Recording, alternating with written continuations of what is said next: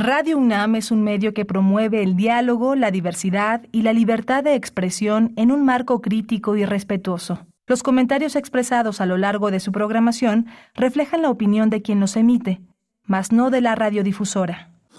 Radio UNAM presenta Primer Movimiento. El mundo desde la universidad. Hola, buenos días. Ya son las 7 y 5 de la mañana de este lunes 17 de abril. Estamos aquí en Radio UNAM, en primer movimiento, en esta nave que navega de 7 a 10 de la mañana en las frecuencias de la radio universitaria aquí en Adolfo Prieto 133. Está Rodrigo Aguilar en la producción ejecutiva. Está Jesús Silva en los controles técnicos esta, esta mañana y mi compañera Berenice Camacho en la conducción. Querida Berenice, buenos días. Hola, Miguel Ángel Quemain. Un gusto estar contigo en este espacio detrás de los micrófonos 96.1 de la FM, 860 de amplitud modulada y www.radio.unam.mx son las maneras en las que a través de las cuales llegamos a ustedes, a ustedes en esta mañana de lunes donde bueno, ya se reanudan las clases para el nivel de primaria, secundaria, preparatoria también en algunos casos. Bueno, pues mucha suerte, hay que prever esta salida porque seguramente será caótica en varias ciudades del país. Bueno, pues estamos con ustedes de 10 eh, hasta las 10 de la mañana, de 7 a 10 de la mañana, donde tendremos esta mañana la compañía de Bruno En la propuesta musical. Eh, Bruno Bartra, etnomusicólogo, sociólogo, periodista, DJ, eh, que nos acompaña cada lunes con una propuesta que hoy viene muy cumbiera, así es que vamos a ver de qué se trata en unos momentos. Eh, el fin de la pandemia de COVID-19 es, el tema que vamos a tratar hoy con el doctor Mauricio Rodríguez Álvarez, profesor del Departamento de Microbiología de la Facultad de Medicina de la UNAM, conductor aquí de Hipócrates 2.0, un programa sobre medicina e investigación, también vocero de la Comisión para la Atención de la Emergencia del Coronavirus de la UNAM, una gran compañía a lo largo de estos tres años de pandemia, de, de enorme trabajo, informando, discutiendo, analizando. Mauricio Rodríguez Álvarez ha sido una presencia muy importante.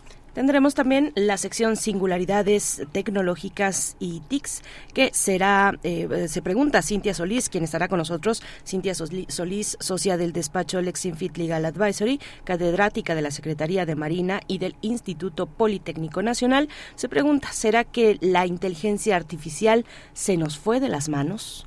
¿Ustedes qué creen? Cuéntenos en redes sociales. Vamos a tener en la segunda hora la resolución de la Comisión Interamericana de, Derechos Humanos contra México por el caso García Rodríguez y Reyes Alpizar. Vamos a tratar el tema con Javier Carrasco Solís. Él es director ejecutivo del Instituto de Justicia Procesal Penal. Es un experto en derechos humanos y proceso penal. Así es, ya el jueves pasado Jacobo Dayan eh, traía el tema a la mesa. Después, después tendremos esta mañana, hablaremos sobre la Ley General de Educación en materia de salud alimentaria en las escuelas. Hay una minuta en el Senado esperando ser revisada por comisiones y organizaciones de la sociedad civil urgen al Senado y a sus comisiones, a todas las bancadas que integran las distintas comisiones en esta materia, legislar precisamente en ello. Legislar en ello y, bueno, vamos a tener, eh, y además legislar ya, pues, los urgen porque eh, pues ya el periodo, el cierre del periodo ordinario está encima, el 30 de abril, eh, y bueno, vamos a conversar con Liliana Baena, coordinadora de mi Escuela Saludable en El Poder del Consumidor, que es una de las organizaciones de sociedad civil que están precisamente haciendo este llamado al Senado de la República. Vamos a tener también en la poesía necesaria en la voz de Berenice Camacho. Así es, no se lo pierdan hacia la tercera hora para después, después dar la bienvenida a la cumbia en pleno. Ahora sí, vamos a tener la oportunidad de conversar con uno de los integrantes de la agrupación originaria de Naucalpan, Son Rompepera, ¿Han escuchado ustedes a Son Rompepera? Seguramente si en algún momento escucharon una fusión de cumbia con otros ritmos, pero donde prevalece la marimba, probablemente sea Son Rompepera, que estará presentándose esta agrupación en el Lunario el próximo 22 de abril. El próximo este 22 de abril estará Son Rompepera en el Lunario y vamos a conversar con Richie, con Ricardo López, baterista de esta agrupación. Y hoy, 17 de, abril, es el día en que se celebra el Día de Apreciación de los Murciélagos. El 1 de octubre es el Día Internacional de los Murciélagos, pero hoy, en abril, se, eh, se, celebra, se celebra su apreciación y por ello Clementina Equigua, bióloga y doctora en ciencias por la Facultad de Ciencias de la UNAM, ha tocado el tema, pues, tocará el tema proteger a los amos de la noche, murciélagos, la protección de una especie de murciélago polinívoro y bueno, hablar de lo que se celebra hoy. Ahí están los contenidos que ofrecemos a ustedes, esperando que pues sean de su agrado, eh, también compartiendo los comentarios, ojalá que se animen a compartir comentarios en redes sociales, la invitación está abierta, arroba P Movimiento en Twitter y en Facebook Primer Movimiento UNAM. Vamos a ver de qué va la curaduría de esta mañana con Bruno Bartra. Curadores musicales de Primer Movimiento. ¿Qué tal? Muy buenos días, Berenice, Miguel Ángel y desde luego a todo el auditorio de, de, Primer Movimiento. Es un gusto saludarlos, les deseo un gran inicio de semana y bueno, aprovechando que este sábado, este sábado 22 de abril va a presentarse el nuevo álbum de pues de la banda de Naucalpan Son Rompepera eh, que han revolucionado un poco toda esta cuestión de la cumbia con esta frase de cumbia is the new punk que ya venía flotando en el aire desde hacía tiempo, pero bueno, ellos le han dado ese viraje y, y bueno, lo, y lo hicieron una, una pieza, una canción en su segundo álbum Chimborazo que acaba de salir hace más o menos un mes y es el cual van a presentar en el lunario. Y bueno, el álbum es bastante bueno, se los recomiendo, eh, cumbia punk con marimba y de ahí eh, decidí elegir una pieza que se llama Cumbia pa' tu madre, eh, que lo hicieron junto con un grupo chileno que se llama Anarquía Tropical. Entonces tiene un aire justamente algo andino, algo de la psicodelia cumbianchera setentera peruana también se cuela por ahí. Eh, es una muy buena pieza que, espero que disfruten. Con eso iniciaremos la selección. Y bueno, pues ya a propósito de ello decidí dedicar el segmento a, cumbias algo alternativas. Entonces de ahí nos vamos a ir a una pieza de, de Jorge Drexler que lanzó en, en, en, su álbum de Bailar en la Cueva en 2014. Se llama Bolivia y digamos Drexler no acostumbra a tocar cumbia, pero en esta pieza hay un ritmo de cumbia, entre otros ritmos eh, latinoamericanos que se cuelan por ahí. Colabora con el Caetano Veloso, pero además es una historia de pues de la migración durante eh, la época de la Guerra Civil Española, muy, muy interesante. Luego de ahí nos vamos a ir para, para Suiza, pero para el proyecto de un, eh, de un serbio, me parece que es Jaro Milko, que migró a Suiza y ahí conformó hace unos 10 años eh, la banda Jaro Milko and the Q Balkanics, que efectivamente buscaba fusionar música cubana con, con balcánica, pero de pronto también otros ritmos latinoamericanos metía e hizo la cumbia griega, que es la que escucharemos de él y ya de ahí nos vamos a venir otra vez acá para México a escuchar de eh, del segundo, si mal no recuerdo, álbum de Sonido Gallo Negro, no recuerdo ahorita si es el segundo o tercero, el de Sendero Místico de 2014, eh, la pieza Sansa Soul que es, eh, digamos, parte de esa cumbia o su origen está en esa cumbia psicodélica peruana, eh, ya pasada por la Ciudad de México, pero aquí le, le integran más elementos de, del garage y del rock que, que, bueno, que tienen varios de los integrantes de la banda en otros proyectos. Entonces resulta muy interesante y todo parte de un rito eh, sudamericano, ¿no? Y ya para cerrar la selección eh, iremos con pues quizás una de las primeras piezas eh, dentro del rock mexicano que empezó a retomar la cumbia.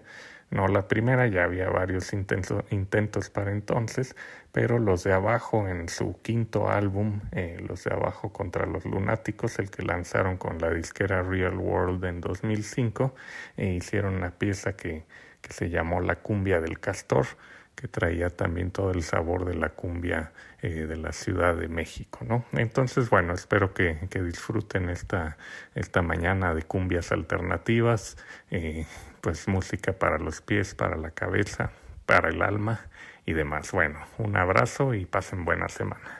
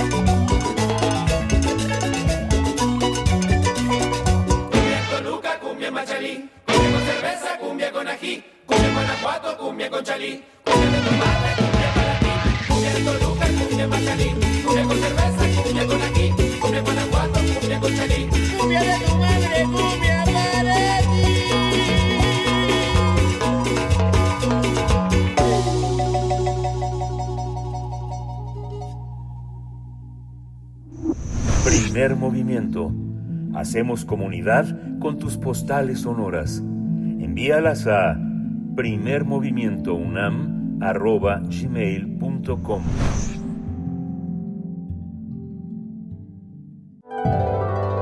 Salud y sociedad.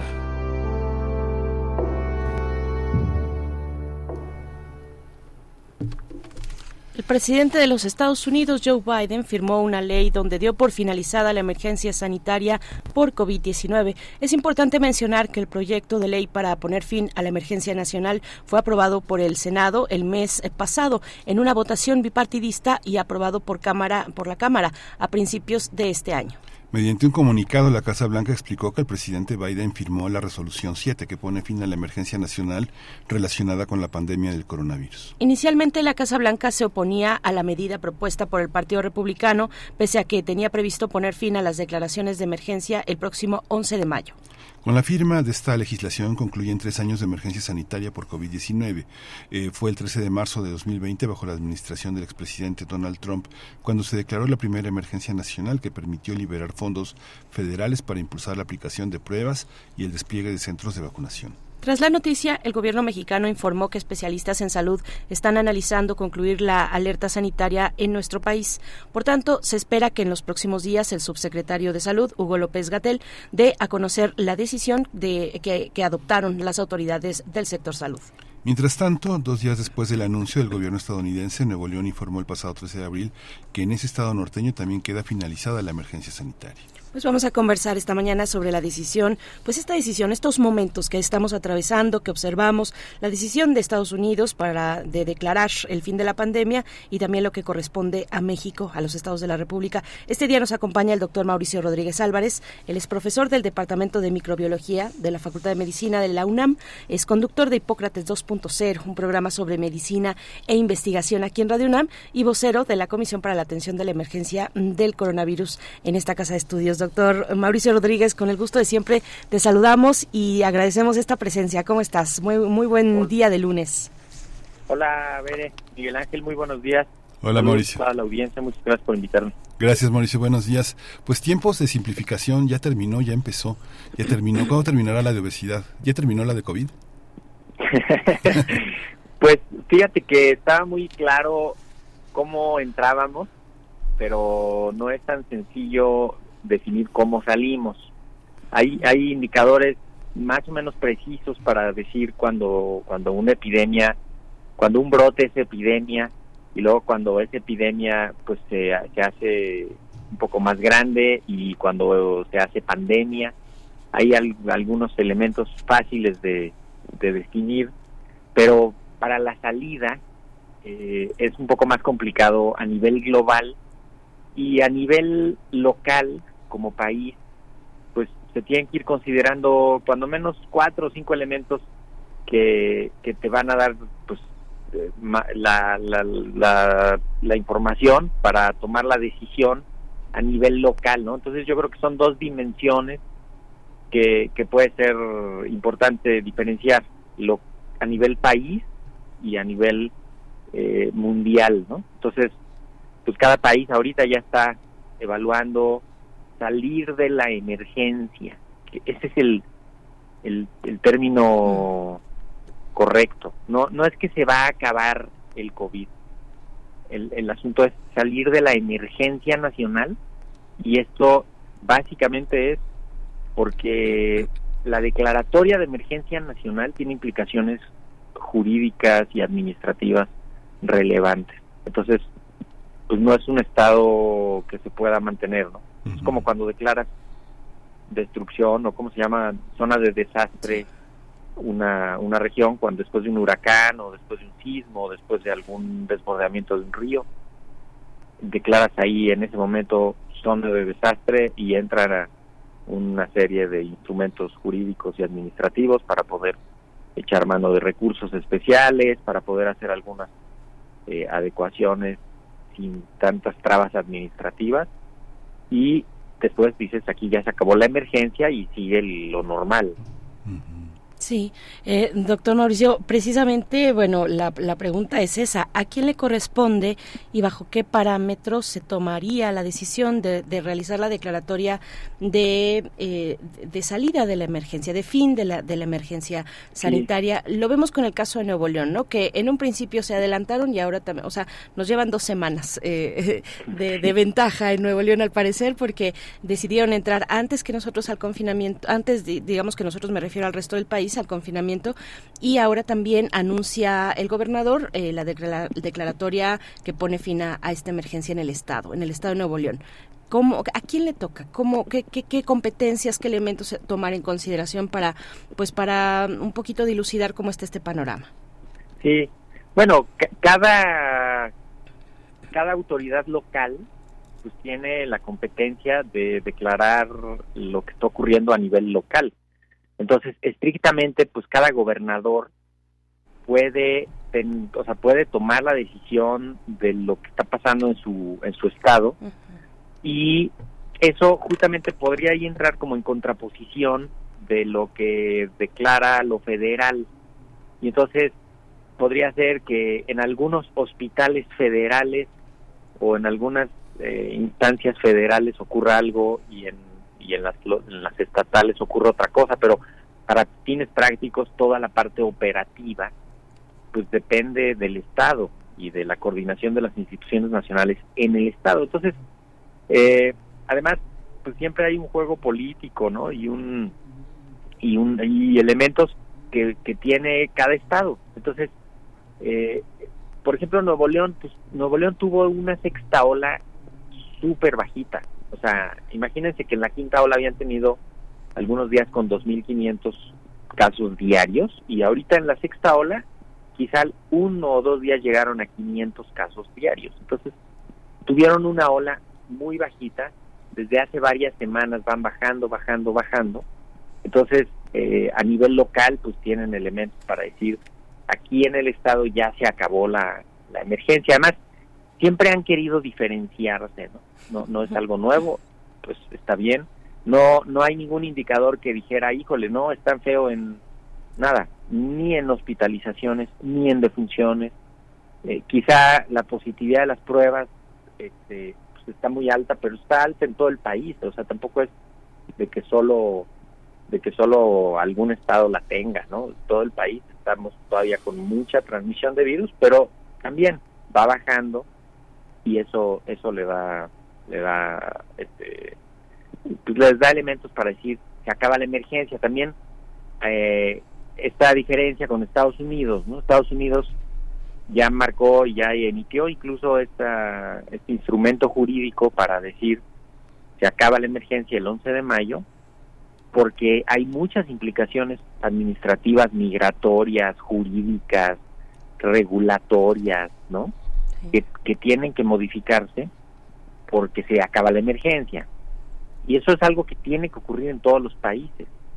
Entonces, ahorita en México ciertamente ya estamos en una situación en la que pues ya podríamos declarar el fin de la emergencia desde el punto de vista administrativo y seguir pendientes de pues del COVID que va a seguir en la comunidad, ¿no? O sea, son dos dos cosas distintas y la Organización Mundial de la Salud, pues hasta que vea elementos a nivel global, que probablemente sea ahora ya a finales de abril o en mayo, que diga, ok, ya se acaba la pandemia como pandemia, pero sigue la, la vigilancia y pues toda la alerta por COVID, ¿no?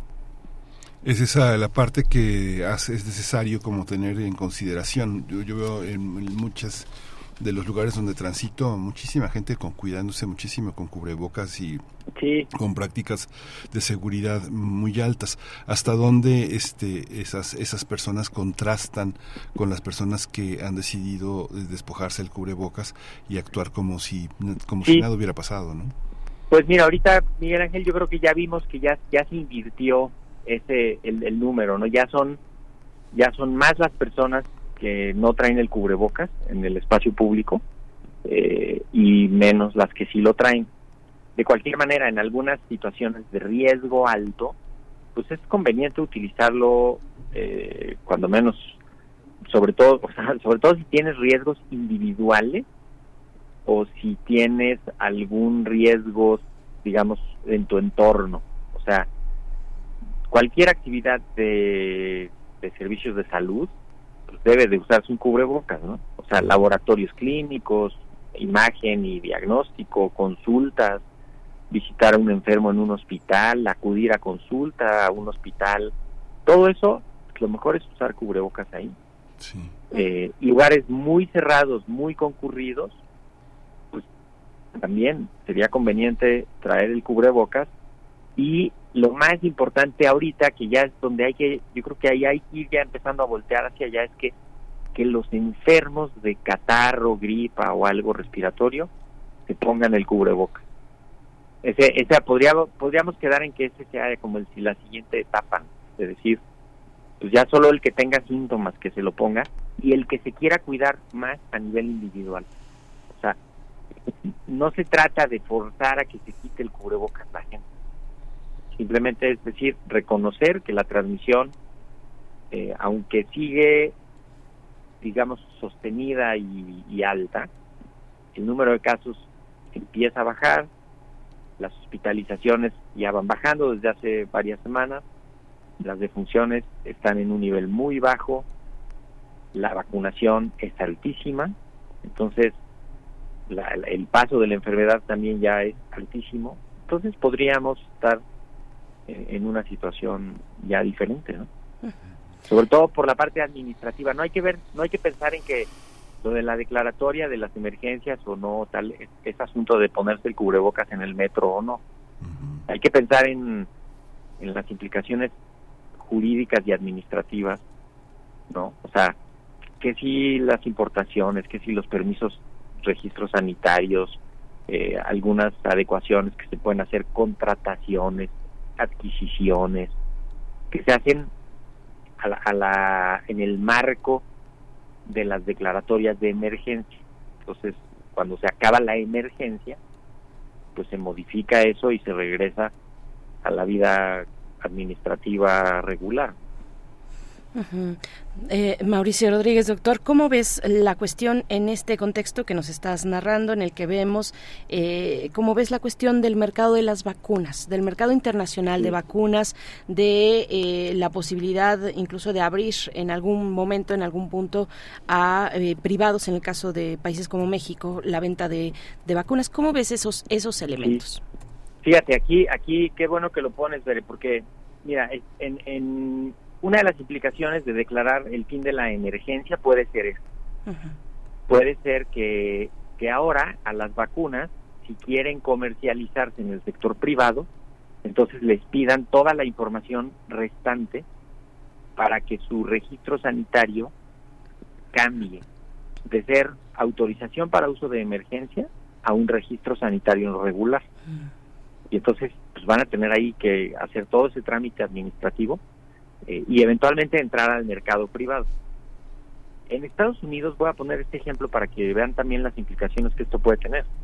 En Estados Unidos, una de las acciones que cubre lo de la declaración de la emergencia nacional es que se invierte en el desarrollo de vacunas y son, o sea, el Estado invierte en el desarrollo de las vacunas y luego las compra a un precio preferencial y las pone sin costo toda la población, ¿no? Y esto tiene implicaciones importantes para la aceptación de la vacuna. El asunto es que ahora que va a acabarse la emergencia en Estados Unidos, las vacunas van a dejar de ser gratuitas y van a costar, la de Moderna va a costar 130 dólares la dosis. Y entonces, ahí, pues imagínate lo que va a pasar. Esas son algunas de las implicaciones que pueden pasar por, por andarle, pues eso, quitando ya los subsidios y esto. En México no va a pasar eso, porque en México las vacunas son, han sido y serán sin costo para el usuario, sobre todo las vacunas de para las enfermedades de salud pública, ¿no? De, con impacto en la salud pública. Entonces, eh, es probable también que traigan sus vacunas al sector privado y que un muy pequeño sector vaya a poderlas pagar. Imagínate lo que sería a estas alturas en México andar pagando 130, 150 dólares por una dosis de una vacuna que lo más probable es que sea tu segundo o tu tercer refuerzo, ¿no? Ya no tendría eh, un sentido así lógico, ¿no? Pero igual, de cualquier manera, el mercado va a buscar por dónde abrirle y por dónde meterse. Pero esas pueden ser algunas de las implicaciones. Igual el acceso a los medicamentos, ¿no? El remdesivir, eh, que, que se utiliza ahorita solo en el sector público, probablemente podría ser que cambie su registro y ya que se use de manera comercial, pero ya estamos en otro momento de la epidemia, o sea, ya es ya, ya no es una emergencia, ese es el, el término y el concepto que tenemos que pues que tenemos que definir, ¿no? o sea, la emergencia ya pasó. Y el tema, el tema de las vacunas continúa como una posibilidad de que eh, las personas que ya pasaron más de un año sin recibir un refuerzo vayan al centro de salud y lo hagan. Sí, claro, ahorita, de hecho, ahí está la vacuna Abdala, el que ya le hayan pasado, si quieres, más de cuatro meses de tu última dosis, o si tienes algún elemento de vulnerabilidad mayor, o ya pasó un año de tu última dosis, pues ponerse una dosis de refuerzo con la vacuna Abdala es la única vacuna que tenemos disponible en el país. Es una vacuna segura, es una vacuna efectiva y pues hay que utilizarla. Esto otro también debe de definirse. ¿Qué va a pasar con, con la estrategia de vacunación? O sea, ¿se va a comprar más vacuna para lo que resta del año, para algunos grupos o no? ¿Se va, se va a permitir entrar al mercado privado a las vacunas para el que quiera por decisión individual pagar y vacunarse. Eso eso se tiene que definir, eso no se ve mucha claridad. ¿eh? Lo, Donde nos quedamos es, se pidió Abdalá, se está usando Abdalá y ya no queda claro qué va a pasar en, en los siguientes meses y, de cara hacia el final del año, ¿no? Que sería como donde pudiéramos tener alguna algún asunto. Pero pero sí, ese es un punto un punto importante. hay que acabarnos la vacuna Abdalá que hay y, pues estar pendientes de ver hacia dónde determinan que va a ir la estrategia nacional. Doctor, ¿qué, ¿qué, pasa en otros en otros países, tal vez en países de la región latinoamericana, comparándonos un poco? Bueno, ya sabemos desde el principio que las comparaciones eh, no son, eh, digamos, lo más afortunado que podemos hacer, pero eh, sí viendo cómo va evolucionando ese camino hacia el fin de la emergencia. ¿Qué dice la OMS también que nos puedas orientar un poco? Mira, la Organización Mundial de la Salud en enero se reunió, dijo, todavía sigue siendo pandemia, estaba en enero lo de China muy fuerte y entonces dijeron ahorita no hay que moverle incluso iban las defunciones iban subiendo en ese momento a nivel global. Eh, estaba el tema de las subvariantes de Omicron que unas semanas después hicieron cambios en las definiciones de los de las variantes del estudio de las variantes. Entonces eh, la Organización Mundial de la Salud va a volver a evaluar ahorita en abril o mayo eh, va a volver a evaluar la situación con su grupo específico que tiene para esto. Y ahí de, ahí determinará si deja de ser ya pandemia como como como tal eh, y entonces pues dirán algún algún lineamiento. A nivel regional que es un poco el, la, otra parte de, la pregunta veré es que ¿qué va en qué va la organización panamericana de la salud la OPS eh, entonces lo más probable es que pues que quizá que toda la región de Latinoamérica salga de la emergencia al mismo tiempo, ¿eh? O sea, y, y no, o sea, no, no creo que, que sea tan lejos de, de donde va México. O sea, probablemente México sirva como, como vanguardia de decir, se acaba la emergencia nacional, haz de cuenta, en mayo, y entonces de ahí todos los otros países en América Latina van a ir sumándose o incluso la misma Organización Panamericana de la Salud va a ir va a ir diciendo porque todos están viendo los mismos indicadores, ¿no? O sea, número de casos, porcentaje de de personas con vacunación, proporción de pacientes que se hospitalizan, de funciones, positividad de las pruebas, ¿no? Esos son los los indicadores que todos vamos viendo y en todos prácticamente eso va bajando.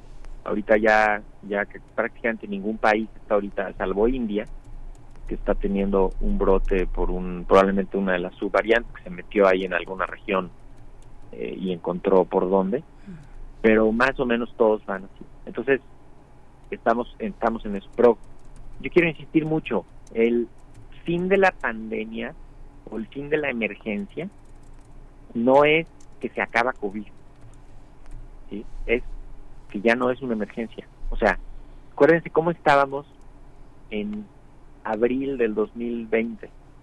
No teníamos pruebas de diagnóstico, no teníamos vacunas, no sabíamos qué hacer con los enfermos en los hospitales, no teníamos, eh, estaba empezando a circular el virus muy fuerte ya por toda la comunidad, no teníamos memoria inmunológica en la comunidad, o sea, a nadie le había dado.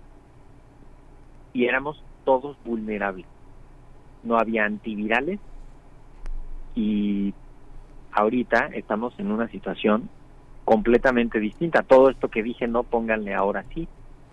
Sí tenemos vacunas, sí tenemos pruebas, sí sabemos qué hacer con los enfermos en los hospitales, sí sabemos qué hacer con los enfermos ambulatorios, sí sabemos quiénes son los de mayor riesgo, sí hay tratamientos específicos antivirales eh, para los para las personas de alto riesgo en los primeros días de la enfermedad, sí hay eh, vacunas, sí hay, ¿no? Entonces, pues sí estamos en otra posición, o sea, ahorita ya pasó la enfermedad por la población, ya generó respuesta y protección.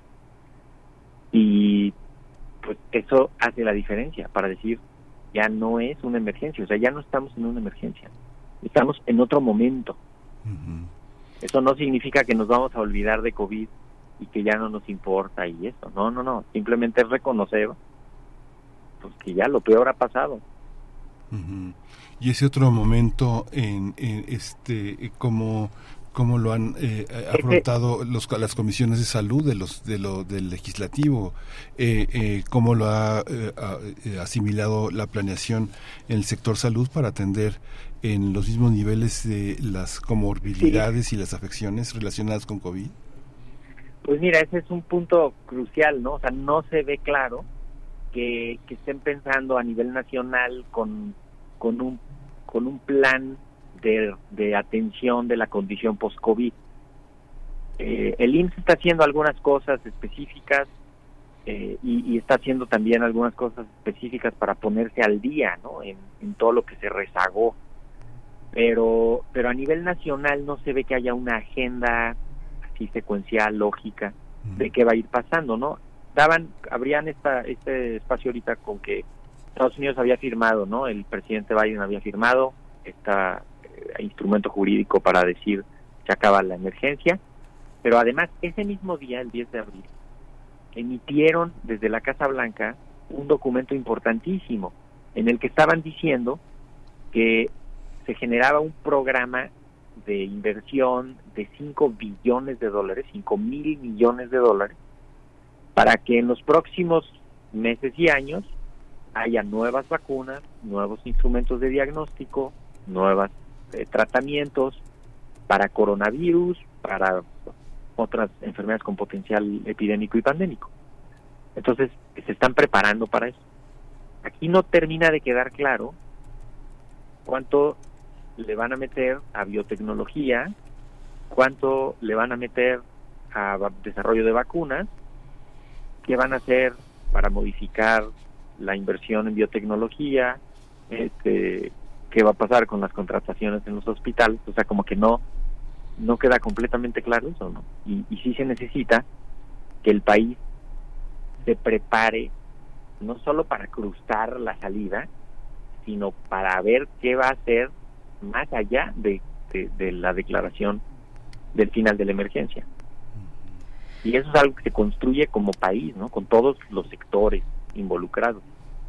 Ojalá que, veamos algún sentido. O sea, ojalá que digan, a ver, así como Estados Unidos, sea, aunque sea como muy gringofílico decirlo tal cual, pero por un lado están diciendo se acaba la emergencia, sí, pero le estamos metiendo 5 mil millones a la inversión y al desarrollo y a la preparación.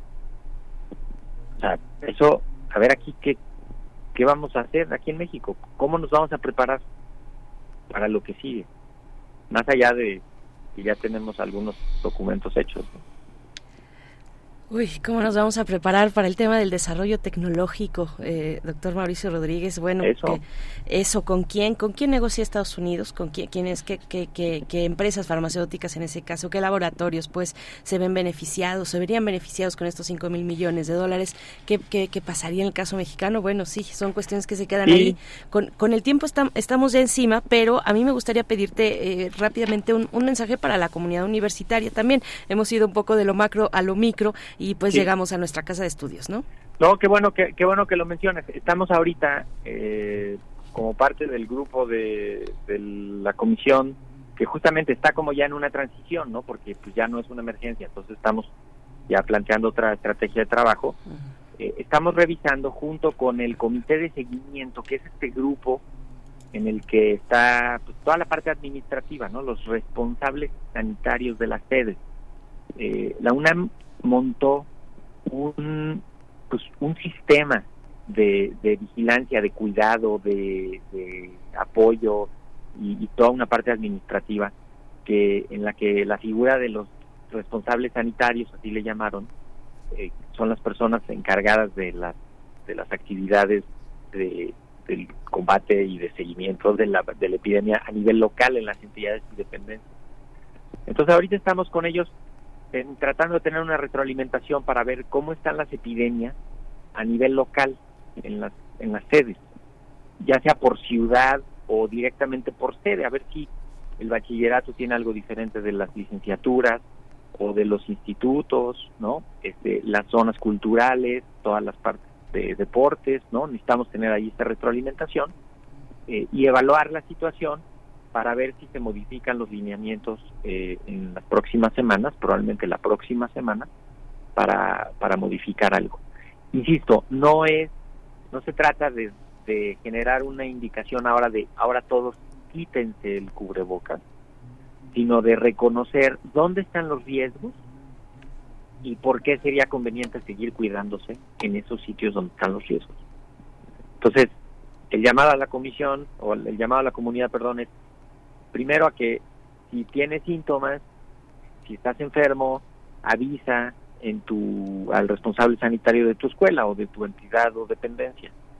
Dile, oye, estoy con síntomas, si puedes hacerte una prueba, si puedes confirmar un diagnóstico, este vale vale la pena para tener la contabilidad en la en la escuela.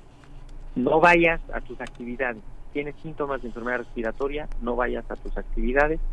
Y ahorita todo lo que ocurra en lugares cerrados, con personas desconocidas, en lugares mal ventilados, de preferencia hay que hacerlo con cubrebocas. Mm. Lo que sea en lugares abiertos, ventilados, tal, eso es distinto. Si quieres ahí, no usar el cubrebocas, pero en lugares cerrados, muy concurridos, donde está la gente mucho tiempo, pues sí es mejor utilizar el cubrebocas. Y si tiene síntomas, pues no asistir. ¿no? Y seguir y seguir pendiente de las de las comunicaciones. Vamos, te digo, lo más probable a terminar de evaluar esta semana. Digo que se oye así como muchos días, pero está ahorita estabilizándose lo de la Semana Santa. Tenemos que ver cuál fue el impacto de la Semana Santa en la epidemia, ¿no? Porque seguramente que, que pues ahí hubo algunos riesgos adicionales. Pero pero por lo pronto, pues eso, invitarlos a que busquen ponerse su dosis de refuerzo con la vacuna Abdala que está en los centros de salud de la Ciudad de México y, y seguir pendientes. Es ahorita lo que nos lo que nos va ayudando. Yo creo que espacios como este han sido cruciales para que la comunidad esté dándole seguimiento, no alarmándose, no confundiéndose con la infodemia. y pues esta no será la excepción. Estamos construyendo la lo que hay un poco más allá de la salida. Sí. Pues Mauricio Rodríguez Álvarez, profesor del Departamento de Microbiología de la Facultad de Medicina, conductor de Sócrates 2.0. Muchas gracias. Hipócrates 2.0. Ya estoy metiendo en el programa de filosofía, este Mauricio, pero no es Hipócrates. Muchas gracias, Mauricio, querido. No, muchísimas gracias a ustedes. Preguntan por ahí en Twitter, Rosario, que, que qué pasó con la vacuna Patria. Eh, sigue avanzando. Ese es un perfecto ejemplo de dónde se necesita una inyección de recursos sin medida ahí. Se necesita que esa vacuna avance y otros proyectos de biotecnología que avancen. Entonces, eh, la vacuna patria va avanzando, tienen resultados prometedores, va más lento, pues sí, porque pues, en este país las cosas de biotecnología y de ciencia avanzan muchísimo más lento, esperemos que eso cambie. Pero pero por lo pronto pues a seguir pendientes. A seguir pendientes. Muchas gracias, doctor Rodríguez, eh, Rodrigo, eh, perdón, Mauricio Rodríguez, perdón, me quedé también con tu lapsus, Miguel Ángel, de Hipócrates 2.0, porque quiero invitarles a que se acerquen, eh, Mauricio, los martes, el día de mañana, a las 18 horas, 96.1 de la frecuencia modulada, y la retransmisión, si no pueden escuchar en, esa primera transmisión, la retransmisión los miércoles 10 de la mañana, pero por el 860 de amplitud modulada, y si no, también en el podcast, ahí encontrarán todo el repositorio de Hipócrates 2.0, Mauricio. Muchísimas gracias, Ibere. Ahí mañana vamos a platicar sobre fentanilo mm. desde una perspectiva médica, del uso médico del fentanilo, muy interesante. Y, y, pues tenemos también ahí una agenda programada y un acervo pues, creo que puede resultar útil para entender lo que ha pasado en los últimos tres años ahí en, el, en los podcasts de Hipócrates 2.0. Muchísimas gracias. Les mando un abrazo y que tengan muy bonita semana. Igualmente. Muchas gracias, Mauricio. Un abrazo, Mauricio Rodríguez Álvarez, doctor. Muchas gracias. Bueno, pues ahí está. Hipócrates mañana a las 18 horas aquí en Radio UNAM. Nosotros vamos directo a, bueno, les hacemos esta pregunta. ¿Será que la inteligencia artificial se nos fue de las manos? Vamos a ver. Primer movimiento.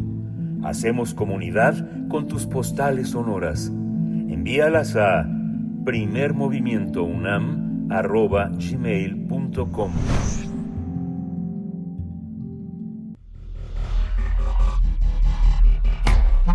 Singularidades tecnológicas y TICs.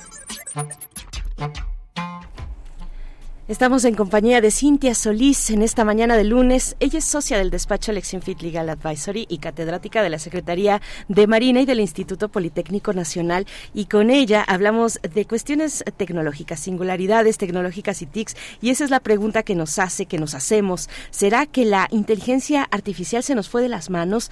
Cintia Solís, bienvenida. ¿Cómo estás? Y pues cuéntanos, ¿será que sí? Parece que sí, todo indica a veces pero depende, como dice, del cristal con que se mira. ¿Cómo estás? ¿Qué tal? Muy buenos días, Berenice Miguel Ángel. Feliz lunes con calorcito, ¿no? Sí, con calorcito. También se siente por acá en la cabina, imagínate además. Claro, pues, eh, pues un saludote hasta allá hasta la cabina. Pues el día de hoy tenemos esta pregunta que bien indica si realmente esto ya se nos salió de las manos. Y a lo mejor nosotros, aunque nos lo preguntábamos, eh, eh, empezamos a tener todavía más certezas una vez que se publica esta carta firmada por grandes empresarios o por grandes incluso impulsores de la inteligencia artificial como Steve Bosniak y el mismo el mismo el mismo Elon Musk, ¿no? Que es uno de los digamos principales impulsores del desarrollo de la inteligencia artificial, digo sobre todo porque la aplica eh, en sus propios productos. Entonces nos hace pensar así de a ver qué fue lo que pasó, por qué, en este momento está esta carta firmada por él y por muchísimas más personas y de verdad eh, realmente también están implicados eh, grandes científicos, ¿no? Por ejemplo, que se han dedicado a investigar cuestiones de ciencia nuclear, etcétera, medicina, etc. Ahorita ya se llevan 26.223 eh, firmas que justamente lo que están pidiendo es pausar esto, pausarlo por seis meses aproximadamente, en lo que se arregla, ¿no? Ellos dicen, bueno, lo que pasa es que eh, le pedimos a las organizaciones que dejen de, entrenar a la inteligencia artificial al menos por seis meses en lo que eh, se arreglan, pues, o sea, eh, algunos temas que ahorita voy a mencionar.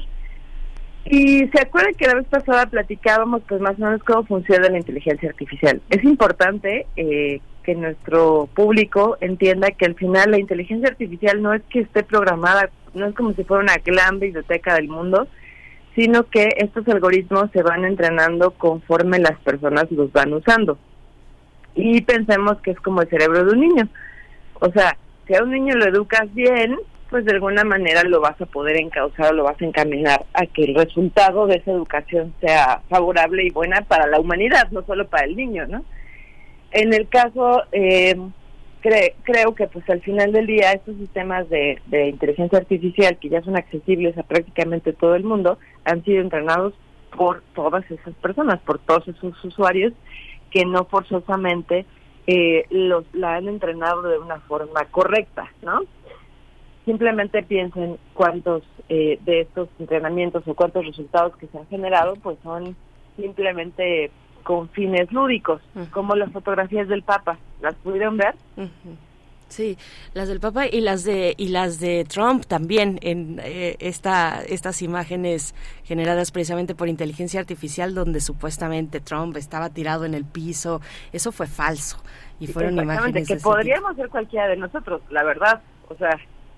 Sí, sí. No, no, no exclusivo de eso, pero bueno, pues creo que al final del día todos en algún momento eh, pudieron haber sido engañados o, de primera eh, de primera mano antes de investigar si esas fotos eran reales, pues pueden decir, chin, ya este, Donald Trump ya fue arrestado o está en el piso, los policías, ¿no? etcétera O qué cool el Papa con esta chamarra de diseñador. Sí, sí. Pues sí, y no necesariamente, pues es, eh, eh, bueno, es de manera lúdica muchas veces, pero sí, algunos cayeron, fíjate, con el tema de Trump, sí me llegaron de inmediato eh, varios mensajes con la noticia, ¿no? En, en, en, mis chats, así, varias personas, que luego, luego, que ya sabes que todos queremos ser los primeros, entonces, varias personas de inmediato se dejaron llevar por la noticia de Trump, que era muy escandaloso, es una noticia falsa en aquel momento, ya después se dio la, digamos, Trump fue directamente a la corte, no hubo todo esto este alboroto que se veía en las fotos falsas, pero muchos sí cayeron en, pues en la, en la trampa, ¿no? Que se hace de manera lúdica muchas veces. Claro. ¿Y cuáles son más o menos estos puntos petitorios que tiene esta eh, organización para pedir que, que se pare durante un tiempo? Pues principalmente el tema de regulación, también establecer cuáles son las, eh, digamos, las capacidades que puede llegar a tener esta inteligencia artificial.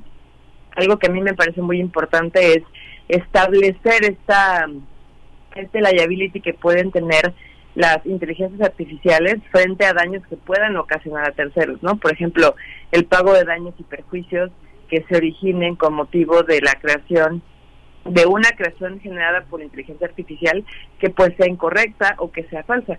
Eh, no nos vayamos muy lejos. Hoy en día, un segundo. Ay, perdón.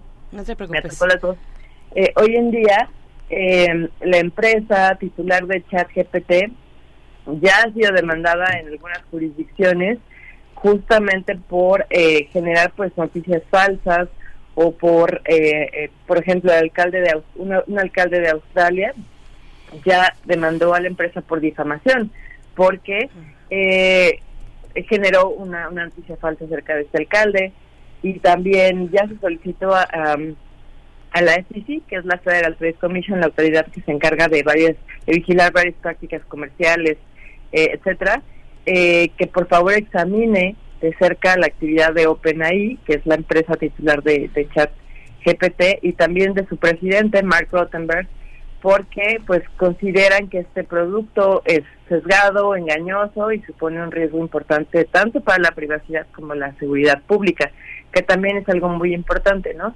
Eh, sí, sí es algo que hay que, tocar. También se, menciona un poco el tema de la regulación, ¿no? Eh, la regulación que pueda de alguna manera limitar el acceso a cierto poder de cómputo y que se que se robustezca toda esta digamos eh, estos, estos, estándares de industria para que se puedan certificar por, por eh, esas certificaciones por tercera parte de confianza no eh, creo que seis meses es muy poco pues, sinceramente pedirle a sobre todo a los gobiernos, ¿no? De a ver, en seis meses échate ahí una regulación este para la inteligencia artificial. Considero que es muy poco, pero por lo menos están solicitando ese tiempo porque seguramente ellos, digo, nosotros lo vemos desde una perspectiva de como el usuario, ¿no? Estos problemas de, de generar estos contenidos que puedan suponer esta famosa posverdad, de que ya no sabes ni qué es verdad ni qué es mentira, ¿no? Como que cada quien tiene sus propias versiones de los hechos, pero imagínense como empresarios, seguramente ellos están viendo otro tipo de problemas o de riesgos eh, como para que incluso ellos digan, no, espérate, pues nos vamos a limitar todos como industria. ¿Ustedes qué opinan? Pues eh, parece un ejercicio muy interesante, ¿no? Parece un ejercicio interesante. Hay que ver también qué lugar ocupamos ahí los usuarios, como has dicho. Si este llamado, esta, esta serie de personajes están diciendo ahora, eh, pues a ver, vamos a esperarnos tantito, dejemos de alimentar, decías, o de entrenar, ¿no? A la inteligencia artificial. ¿Cómo se deja de entrenar a, la inteligencia artificial? ¿Qué tenemos que hacer nosotros? Eh, ¿Nos toca hacer algo? ¿No nos toca? bueno, pues no sé, Miguel Ángel. No, lo que usted siente es que, es que hay una parte, yo no sé si die haya también ineptitud artificial o estupidez artificial o natural, ¿no? Esta parte en la que en la eh, en el mundo eh, anterior, digamos, en el mundo ex, se confiaba ciegamente en la letra impresa, ¿no? Todo lo que la gente veía publicado en un libro, en un periódico, pensaba que es verdad. Ahora piensa que es falso, ¿no? Digamos que ese tránsito de lo a, la actualidad eh, se da en ese sentido. Pareciera que solamente la gente muy informada o que puede tiene la capacidad de tener un contexto, puede darse cuenta de, que, de cosas que no son posibles, que es contrario a pensar lo que las artes nos dicen de los mundos posibles, los mundos posibles, los mundos esto que se considera como la posibilidad de una cosa que una cosa tiene que de, ser de cambiar o de aparecer de una manera intempestiva en nuestro mundo en nuestro mundo inmediato forma parte pues de la imaginación tanto sociológica ensayística filosófica como de la parte artística. Pero ahora este quienes creen en esos contenidos como hoy como nunca eh, nos damos cuenta de que la sociedad masiva los contenidos de masas son muy pobres no y que la gente cree ciegamente en ellos no ¿O qué piensas, Cintia? Sí, totalmente. Y aparte creo que, a ver, eh, creo que también tiene un poco el tema de contexto político, ¿no? Recordemos que se vienen las elecciones de Estados Unidos, también hay elecciones en varias partes del mundo, incluyendo México, y creo que, que una parte de la problemática también está enfocada a a que no, o sea, están, están inquietas las personas, sobre todo, pues, hablando de empresarios y políticos, porque se vayan a generar como estas noticias falsas que puedan, pues, ya no, o sea, ya ni siquiera eh, que sea un tema de afectar a un político en lo particular, sino que pudieran incluso generar una situación que derivara en un problema de seguridad nacional, ¿no? Entonces, un poco como lo que pasó en la Casa Blanca eh, con con Donald Trump en aquella ocasión, pero ahora masificado, ya que pues obviamente estos sistemas son capaces de generar, por ejemplo, artículos eh, respaldando esa fake news. O sea, imagínense que las empresas que ya han implementado el chat GPT en las creaciones de, contenido empiecen a replicar por todas partes en medios que supuestamente son serios. Esta noticia, pues la, o sea, el mundo empezaría a creerlo y entonces imagínense el las consecuencias apocalípticas que podría tener Pues sí es momento de hacer un alto y, reflexiones múltiples, Cintia Solís. Te agradecemos que lo pongas esta mañana en la mesa. Te deseamos lo mejor, ánimo frente al calor que se viene en esta mañana y bueno, nos encontraremos pronto contigo. Muchas gracias. Igualmente, un abrazo. Saludos. Muchas gracias. Nos vamos ya directamente al corte, 7 con 59 minutos. Vamos ya y volvemos. Síguenos en redes sociales. Encuéntranos en Facebook como Primer Movimiento y en Twitter como arroba PMovimiento. Hagamos comunidad.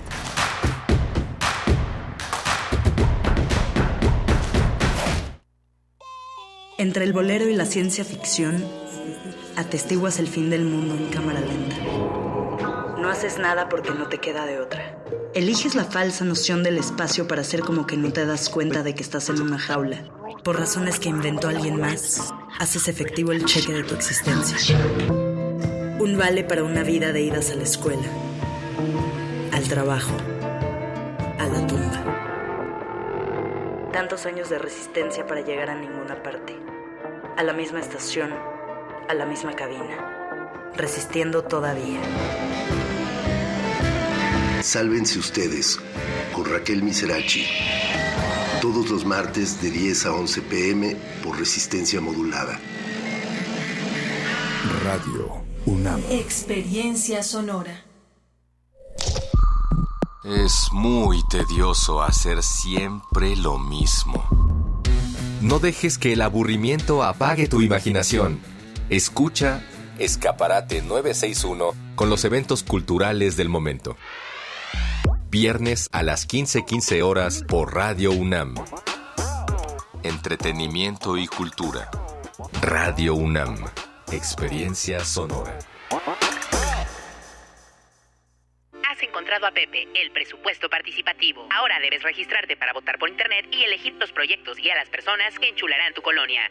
Descarga la del ISMC y captura tu credencial para votar por ambos lados. Revisa que tus datos estén bien. Te haremos una prueba biométrica facial. Recibirás una clave por correo electrónico y por SMS. Recuerda que podrás registrarte para votar por internet del 13 al 26 de abril. Así de fácil es votar por internet. Conoce más en www.ism.mx. Apasionate, vota y enchula tu colonia. Instituto Electoral Ciudad de México. La piedra y el yemo activo afectan tu cerebro, te matan las neuronas y son muy adictivos. Yo sé lo que te digo, pues he sido testigo. Piensa más en tu gente, tu vida y tus amigos. Escucha lo que te digo, pues es verdad. El negocio de la droga es algo que termina mal. Escucha bien, hermano, porque esto te hace daño. El negocio de la droga es algo que termina mal. Esto siempre acaba mal, carnal. Esto siempre acaba mal. Si necesitas ayuda, llama a la línea de la vida 800-911-2000. Vamos a tomar las ondas con la misma energía con que tomamos las calles. Vamos a desmontar los armarios. Vamos a deconstruir el patriarcado. Y sí, lo vamos a tumbar. Violeta y oro. Todas las voces. Todos los domingos a las 11 de la mañana por el 96.1 de FM y radio.unam.mx. Radio UNAM. Experiencia sonora. Dijeron que el video mataría a la estrella de radio. Pero no fue así. Tenemos casi 23.000 audios disponibles en nuestro podcast.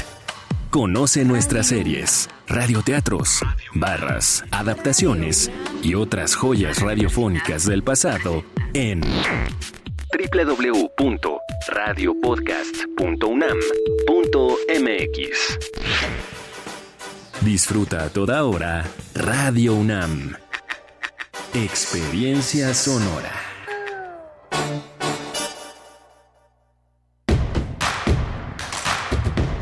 Encuentra la música de primer movimiento día a día en el Spotify de Radio UNAM y agréganos a tus favoritos.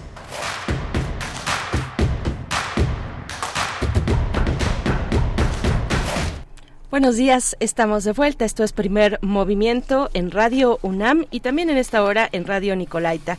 Gracias, estamos con ustedes de vuelta después del corte, iniciando la segunda hora de transmisión. Rodrigo Aguilar en la producción ejecutiva, Violeta Berber en la asistencia, asistencia de producción. Está Antonio Quijano presente en cabina, nuestro jefe de noticias, y el señor Jesús Silva en la operación técnica de la consola. Miguel Ángel Quemán aquí frente a mí eh, en los micrófonos, Miguel Ángel, y bueno, traemos acá una discusión sobre. Eh, venimos a hablar de de la inteligencia artificial, de esta carta que envían personajes eh, involucrados con la tecnología desde el sector privado, desde eh, el mismo desarrollo científico, es decir, empresarios y científicos y otros personajes diciendo hay que dejar reposar por seis meses la plataforma, bueno, la inteligencia artificial, ¿no? Con todo lo que ha traído ChatGPT y bueno, pues hay eh, pues reacciones que se que se esperaban, por supuesto que eran de esperarse, pues, y también aquí en cabina hemos estado compartiendo un poco fuera del aire sobre, sobre eh, si una noticia falsa es una calumnia. ¿Cómo era la discusión que traías con nuestro productor? No, que antes, que antes este, verificábamos, eh, que antes los medios impresos, los periódicos,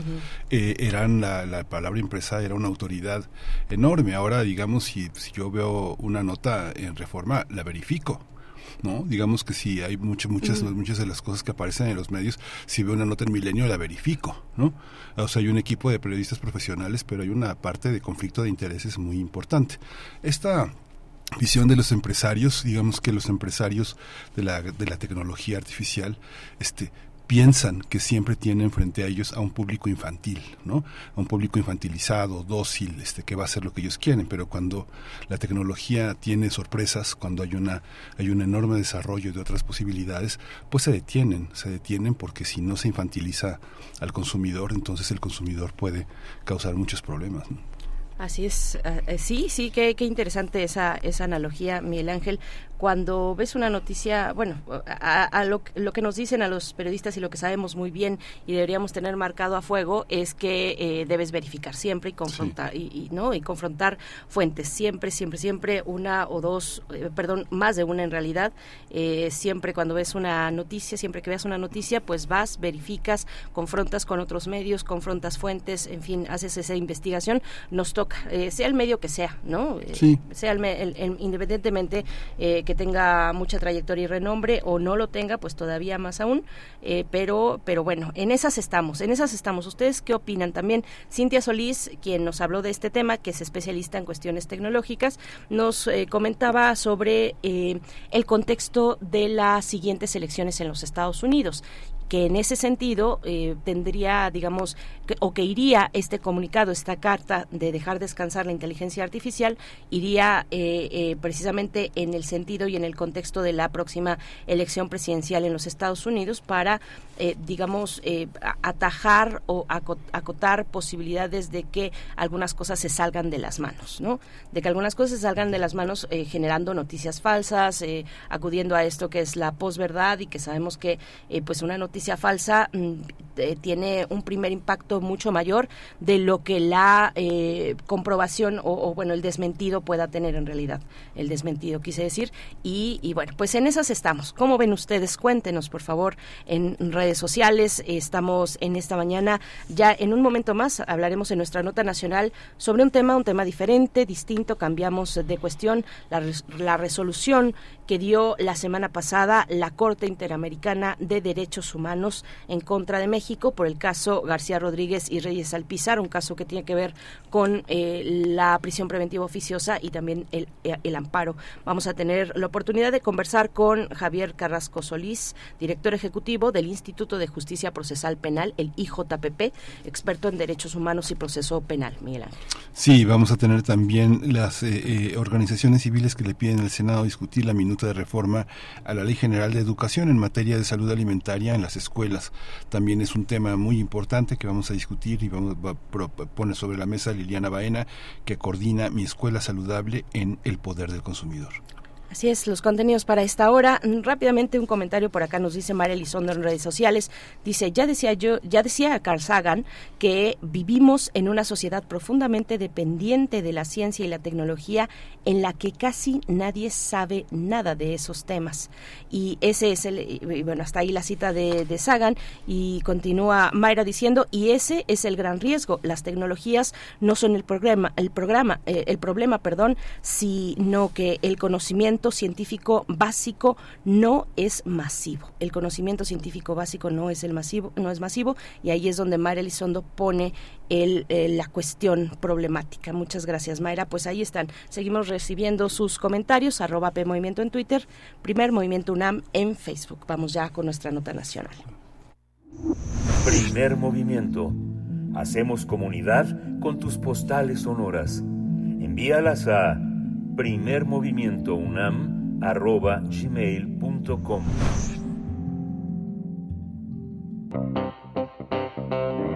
Nota Nacional la Corte Interamericana de Derechos Humanos condenó a México por violar los derechos de dos hombres que estuvieron más de 17 años en prisión preventiva. Esta resolución la dio a conocer el pasado 12 de abril en referencia a la sentencia del caso García Rodríguez y Reyes Alpizar contra México. Con ello, declaró que el Estado, el Estado mexicano es responsable de la violación de los derechos a la integridad personal, libertad personal, a las, garantías, a las garantías judiciales, a la igualdad ante la ley y a la protección judicial cometidas en contra de Daniel García Rodríguez y Reyes Alpizar Ortiz por su detención y privación a la libertad en el marco del proceso penal del cual fueron objeto. La Corte Interamericana determinó que México debe dejar sin efecto en su ordenamiento interno las disposiciones relativas al arraigo de naturaleza preprocesal. Asimismo, solicitó adecuar su ordenamiento jurídico interno sobre prisión preventiva oficiosa, entre otras medidas de reparación. En su sentencia, la Corte señaló que la prisión preventiva oficiosa es contraria a la Convención Americana de Derechos Humanos, ya que no se hace mención a la finalidad de la medida o peligros procesales a prevenir. García Rodríguez y Alpizar Ortiz fueron detenidos tras ser acusados de ser los presuntos autores intelectuales y materiales del asesinato de María de los Ángeles Tamés Pérez, regidora del municipio de Atizapán de Zaragoza en el Estado de México. El homicidio ocurrió el 5 de septiembre de 2001 en el domicilio de la funcionaria. Ambos fueron acusados sin pruebas. Sus arraigos duraron hasta que fueron decretadas las aperturas del proceso penal. Con posterioridad, las víctimas estuvieron en prisión preventiva por más de 17 años. El 12 de mayo de 2022 fue pronunciada la sentencia mediante la cual se les condenó por el delito de homicidio y se les impuso una sanción privativa de libertad de 35 años. Sin embargo, esa sentencia fue apelada. Vamos a realizar un análisis de la resolución de la Corte Interamericana de Derechos Humanos, sus implicaciones sobre el tema del arraigo y la prisión preventiva oficiosa. Está con nosotros Javier Carrasco Solís, él es director ejecutivo del Instituto de Justicia Procesal Penal y es un experto en derechos humanos y proceso penal. Eh, Javier, eh, bienvenido, buenos días. Sí, buenos días. Sí, Javier, buenos días, te escuchamos bien. Gracias, buenos, días. ¿Nos, escuchas, Javier Carrasco Solís? ¿Nos escuchas bien? Sí, muy bien, gracias por la invitación. Buenos días a todas y a todos. Gracias a ti por aceptar, bienvenido. Pues eh, cuéntanos, por favor, cuál es cuál es la relevancia. Ponnos un poco en el contexto el contexto de este caso y cuál es la relevancia del mismo, el caso García Rodríguez y Reyes Salpizar, eh, profesor Javier.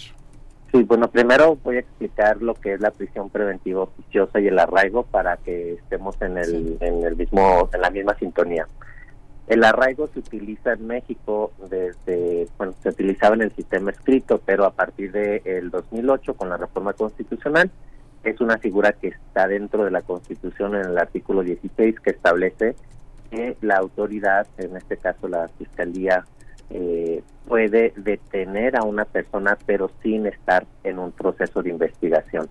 A esa figura le llamamos una detención sin todavía iniciar la investigación. Lo detienen por un término de unos 40 días para poder investigar, para, para obtener información.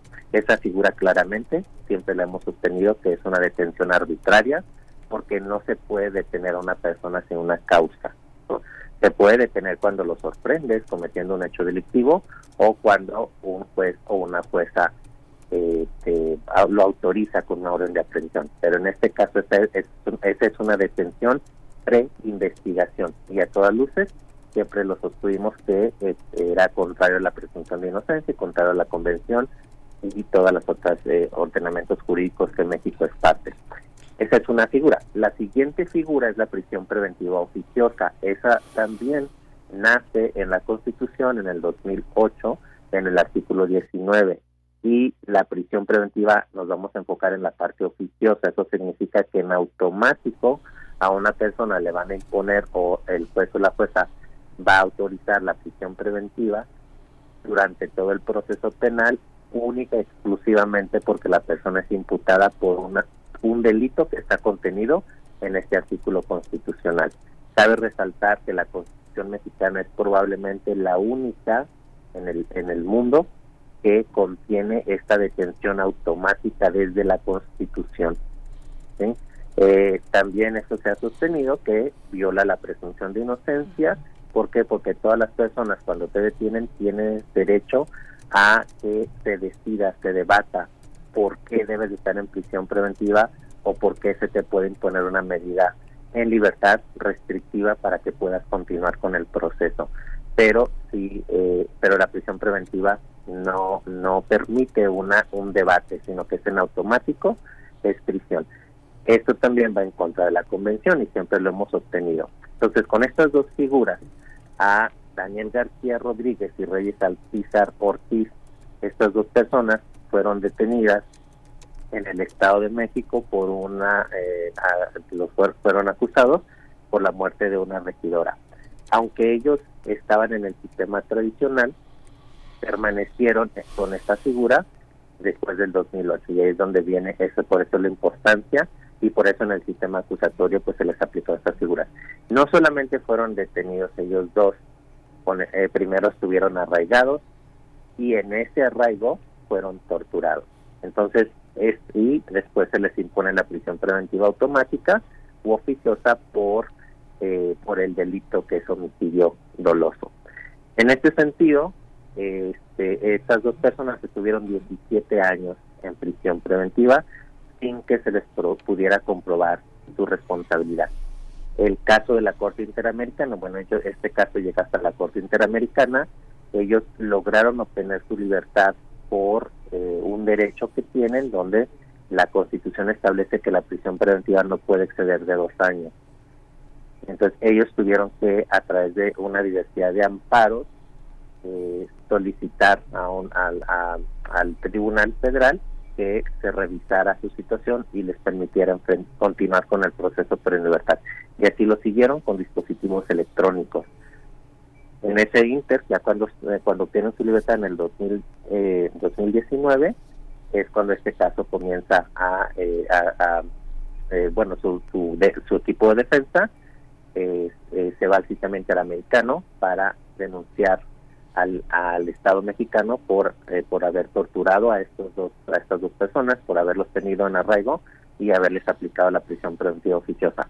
Llega hasta la Corte Interamericana y la Corte Interamericana eh, notificó la semana pasada que México, por unanimidad, es responsable, como acaban de decir, y deberá de dejar sin efecto el arraigo y deberá de adecuar su ordenamiento interno sobre prisión preventiva oficiosa. Y además, pues también sanciona por la tortura y ordena que las personas eh, deben ser capacitadas. Esta sentencia es trascendental porque es la primera vez que eh, se pronuncia sobre textualmente sobre prisión preventiva oficiosa, aunque en el caso un caso anterior que fue notificado el Estado mexicano hace un mes mes y medio, en el caso Zompample contra México, ahí también menciona prisión preventiva y aunque no se refiere textualmente a prisión preventiva oficiosa, se hace mención de que la prisión preventiva siempre que se vaya a imponer se tiene que justificar. Entonces aquí lo ordena y vamos a ver qué efecto va a tener en nuestro sistema jurídico. Cabe resaltar también que esta sentencia forma parte de la jurisprudencia mexicana porque es una sentencia en contra de México, de un tribunal internacional, eh, y por la, jurisprudencia de la Suprema Corte ya es parte también. Entonces, cualquier defensa la puede utilizar como si fuera jurisprudencia este, emitida por la Suprema Corte. Este elemento que pone, bueno, el, que sea una jurisprudencia, bueno, le da un enorme carácter ya de trascendencia eh, inminente. Y eh, independientemente del, del, resultado final del juicio, estructuralmente queda como un ejemplo para la para la actuación eh, judicial en todo el país, ¿no? Sí, claro, porque aquí lo que lo, lo que ordena en sus en sus puntos resolutivos tendríamos que analizar eh, para todas y todas las personas que nos están escuchando. Les invito a que consulten de esta sentencia el punto final, el párrafo 338, y se van hasta el punto resolutivo donde dice eh, la Corte dispone el párrafo, el punto número 14 en prisión preventiva oficiosa. Es importante estudiar los, los párrafos 292, 293, 295, 299, 301, 303. Ahí es donde la la Corte analiza y a los jueces y a las juezas les dice pues deben de aplicar. Entonces un juez de control de cualquier estado debe de conocer esta sentencia y cualquier defensa o defensor también debe conocer la sentencia para hacerla valer en sus argumentos. Entonces esta es, importante, eh, va, impacta en el, en, en el litigio interno y también en las decisiones que los jueces y las juezas toman de día a día. Profesor eh, Javier, Javier Carrasco, ¿qué, procesos podrían ponerse en marcha? Además de lo, esto inmediato que nos estás comentando, por supuesto que los impartidores de justicia, las personas, eh, que los, jueces, las juezas, pues eh, tendrán conocimiento inmediato y me imagino que será muy atractivo, además, y es necesario, por supuesto, acercarse, conocer con detalle una sentencia como esta, en, en otros ámbitos, ¿qué implicaciones podría, podría alcanzar una, una resolución de la Corte Interamericana de Derechos Humanos en, México? ¿Qué implicaciones, qué procesos alcanzas a ver? Pues eh, primero, en el párrafo 303 lo, lo dice muy claro. Esto es para el, litigio. Dice, se recuerda que las autoridades internas al aplicar las figuras del arraigo y la prisión preventiva, deben ejercer un control de convencionalidad para que las mismas no afecten los derechos contenidos en la Convención Americana de las personas, atendiendo al principio pro persona. El artículo primero constitucional establece el principio pro persona y luego establece y luego reitera, corresponde reiterar que un Estado que ha ratificado un tratado internacional como la Convención, todos sus órganos, incluyendo jueces y juezas, están sometidos a aquel, lo cual les obliga a velar por los efectos de las disposiciones de la Convención. Entonces aquí a los jueces y las juezas les, les, les, dice deben de aplicar lo que la Convención establece y la jurisprudencia de la, de la, del, de, la, de la Corte Interamericana. Eso es para jueces y juezas. Entonces, ahí, ¿qué implica para el litigio? Para poder invocar esto. ¿Qué implica para la Fiscalía? la Fiscalía ahora va a tener que argumentar caso a caso la necesidad de, eh, de que a una de que una persona se le imponga prisión preventiva. Esta sentencia no elimina la, la figura de la prisión preventiva como figura procesal, sino más bien dice cuando se le va a imponer a una persona prisión preventiva, se tiene que justificar, se tiene que argumentar. Y el punto final, este punto 14, donde dice, deberá adecuar su ordenamiento interno sobre la prisión preventiva oficiosa. Este está dedicado a nuestro legislativo, al Congreso, porque el Congreso es el que adecua los procesos internos, es el quien va a tener que legislar. Entonces ahí, pues tiene que haber un proceso de reforma, espero, constitucional para eliminar la figura. Eh, ahí vamos a ver cómo reacciona el Congreso o nuestro poder eh, legislativo para, para ver cómo esta sentencia se va a aplicar. Entonces ahora viene un proceso en, de supervisión. Hay un tiempo donde el Estado puede solicitar aclaraciones a estos puntos.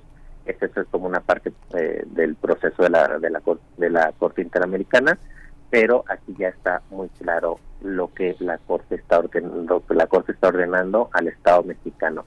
Entonces va a haber un tiene que haber un proceso eh, interno en el, en el en el ámbito legislativo y obviamente pues en el proceso del, del litigio del día a día con las con defensoras y defensores, con los tribunales, la fiscalía y pues también se tiene que fortalecer las unidades que supervisan a las personas que enfrentarán los procesos en libertad. Entonces esto va a tener un impacto en todos estos ámbitos. En la mirada que tienes sobre los procesos que conoces, eh, Javier, eh, que se están dirimiendo en este momento, actuar bajo esa jurisprudencia, ¿qué significaría para el sistema penal actual? ¿Qué casos significativos están en ese orden? Pues es que en muchísimos casos, aún en el sistema acusatorio con base a audiencias públicas y orales.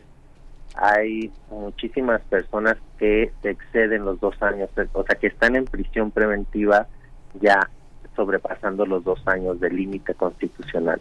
Eso también tiene que implicar que los tribunales, eh, los procesos tienen que agilizarse.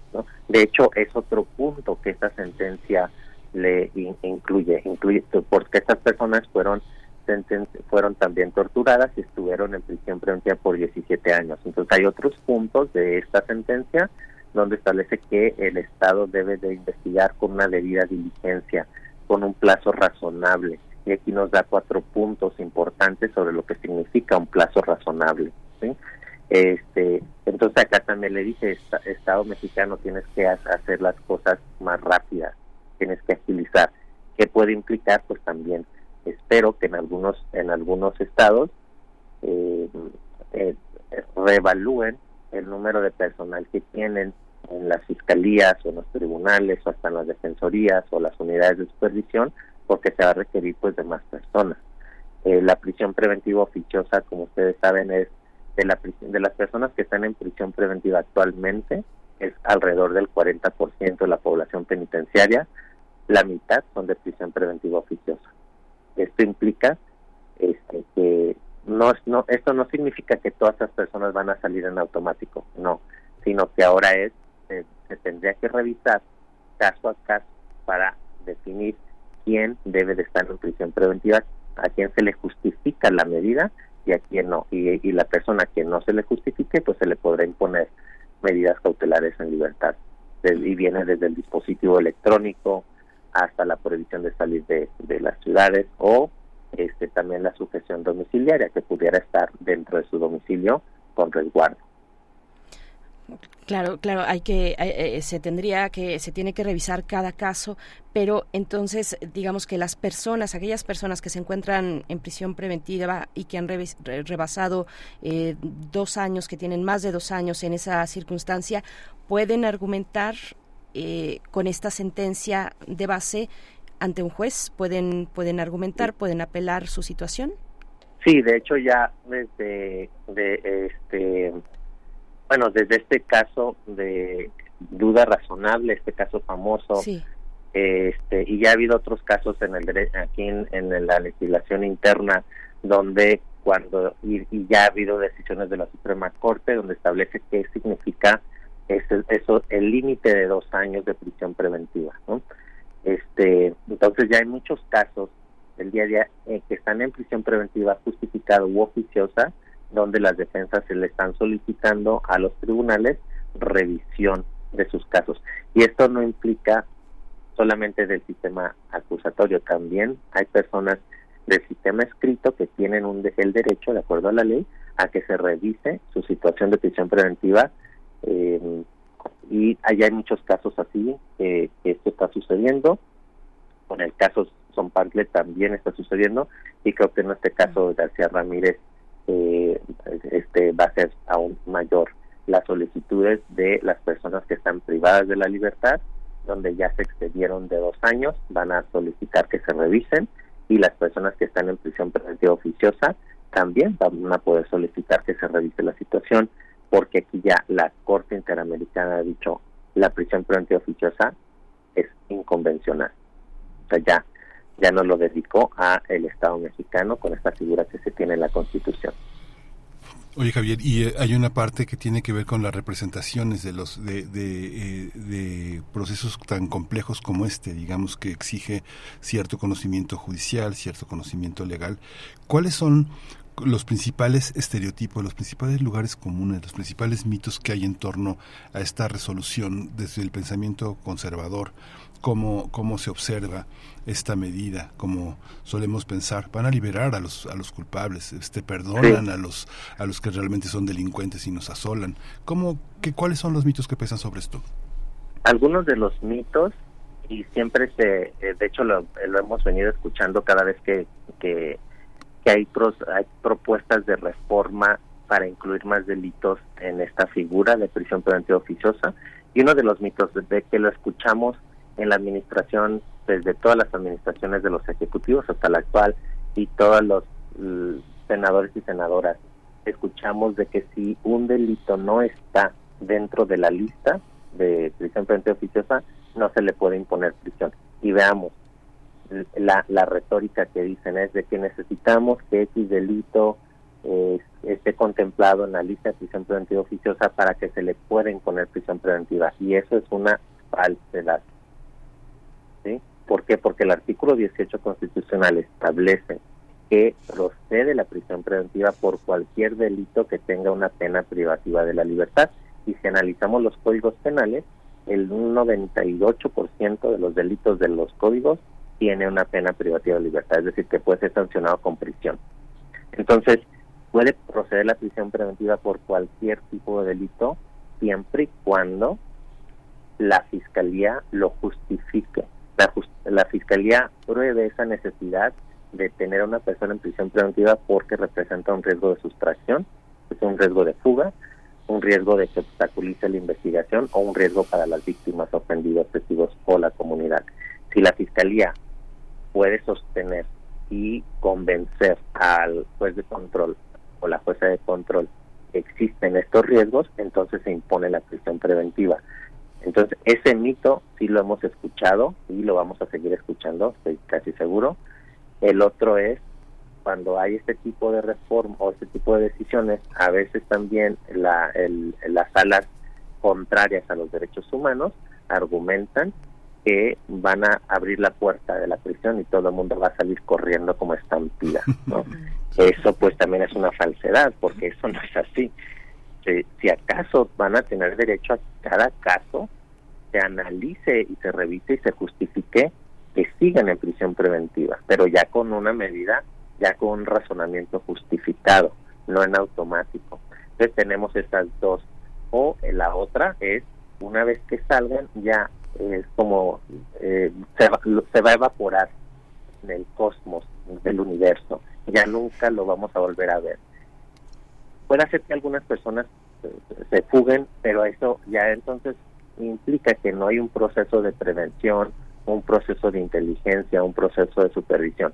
Los datos que tenemos hasta ahorita con el observatorio que el instituto tiene de medidas cautelares, tenemos que el 90% de las personas que actual el día de hoy están enfrentando procesos en libertad, el 90% regresa a sus audiencias, ¿sí?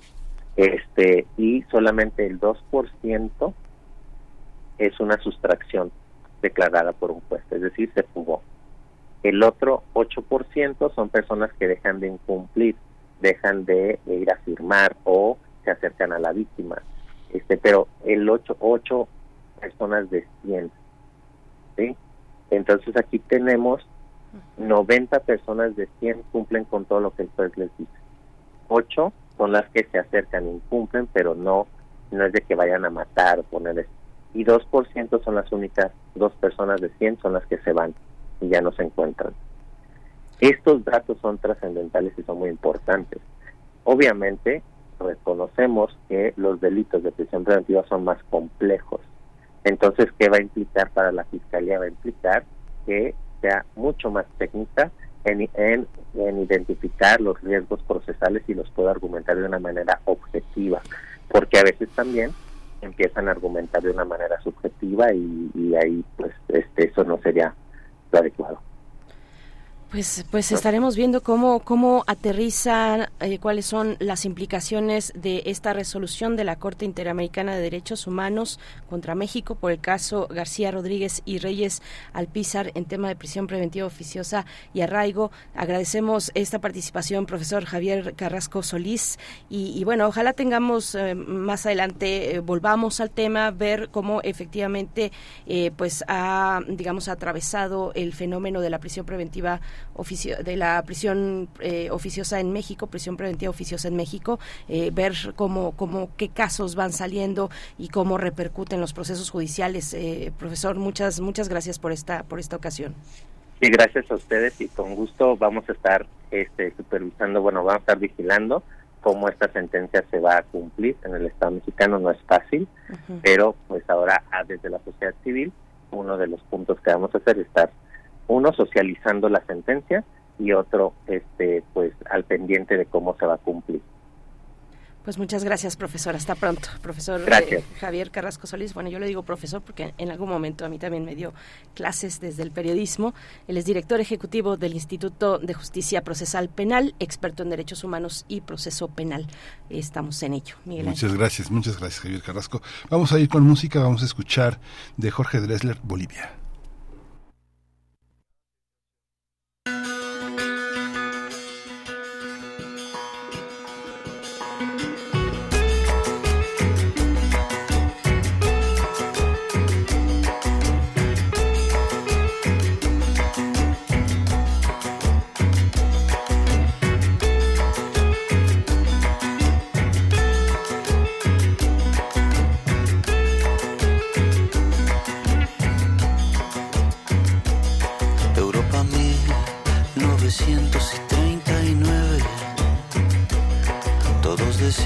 que no en las cancillerías. Años de guerra caliente, varios años antes de la guerra fría.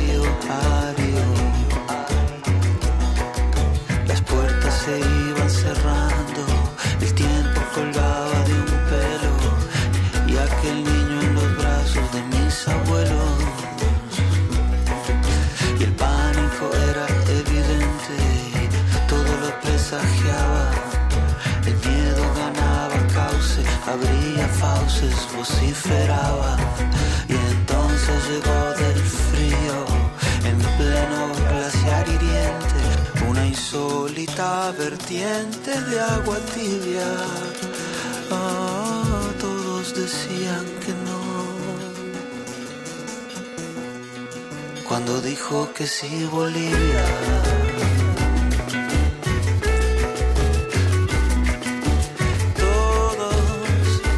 Decían que no. Cuando dijo que sí Bolivia. Todos decían que no. Cuando dijo que sí Bolivia.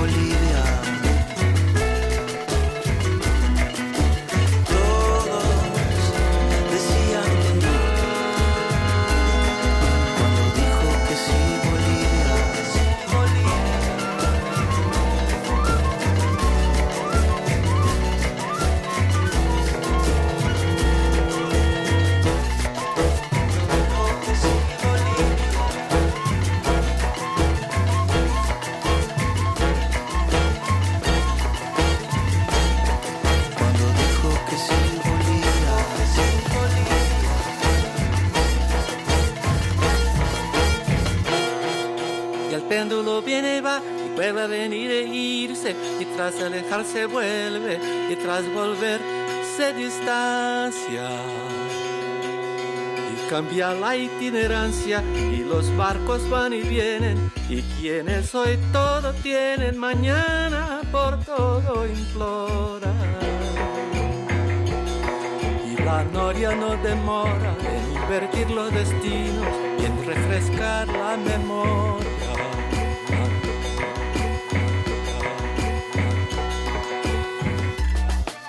Y los caminos de ida en caminos de regreso se transforman, porque eso, una puerta giratoria, no más que eso, es la historia. Primer movimiento. Hacemos comunidad con tus postales sonoras. Envíalas a primermovimientounam.gmail.com Nota del día.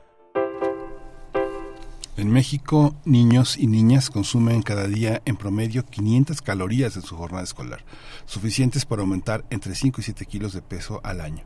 De continuar así, se estima que para el 2030 70 millones de menores tendrán sobrepeso o obesidad. Organismos han hecho un llamado urgente al gobierno mexicano para que regule efectivamente los entornos escolares alimentarios como una política pública prioritaria para el país. En México prevalece desde hace 12 años una regulación con vicios en su diseño, implementación y vigilancia, siendo inexistente en la práctica.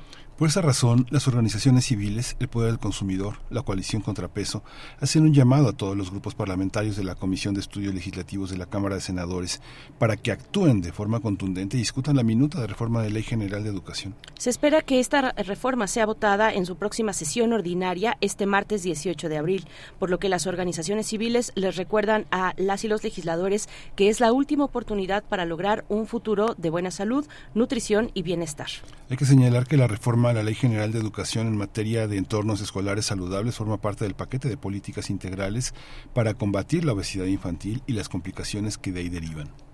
Así es, pues bueno, vamos a tener esta mañana una conversación sobre pues lo que está ocurriendo desde las organizaciones de la sociedad civil, este llamado a la urgencia a legislar hacia el Senado y tenemos en esta mañana a través de la línea a Liliana Baena, coordinadora de Mi Escuela Saludable en el Poder del Consumidor. Nos da mucho gusto darte la bienvenida, Liliana. Gracias por estar por estar aquí. Muy buenos días.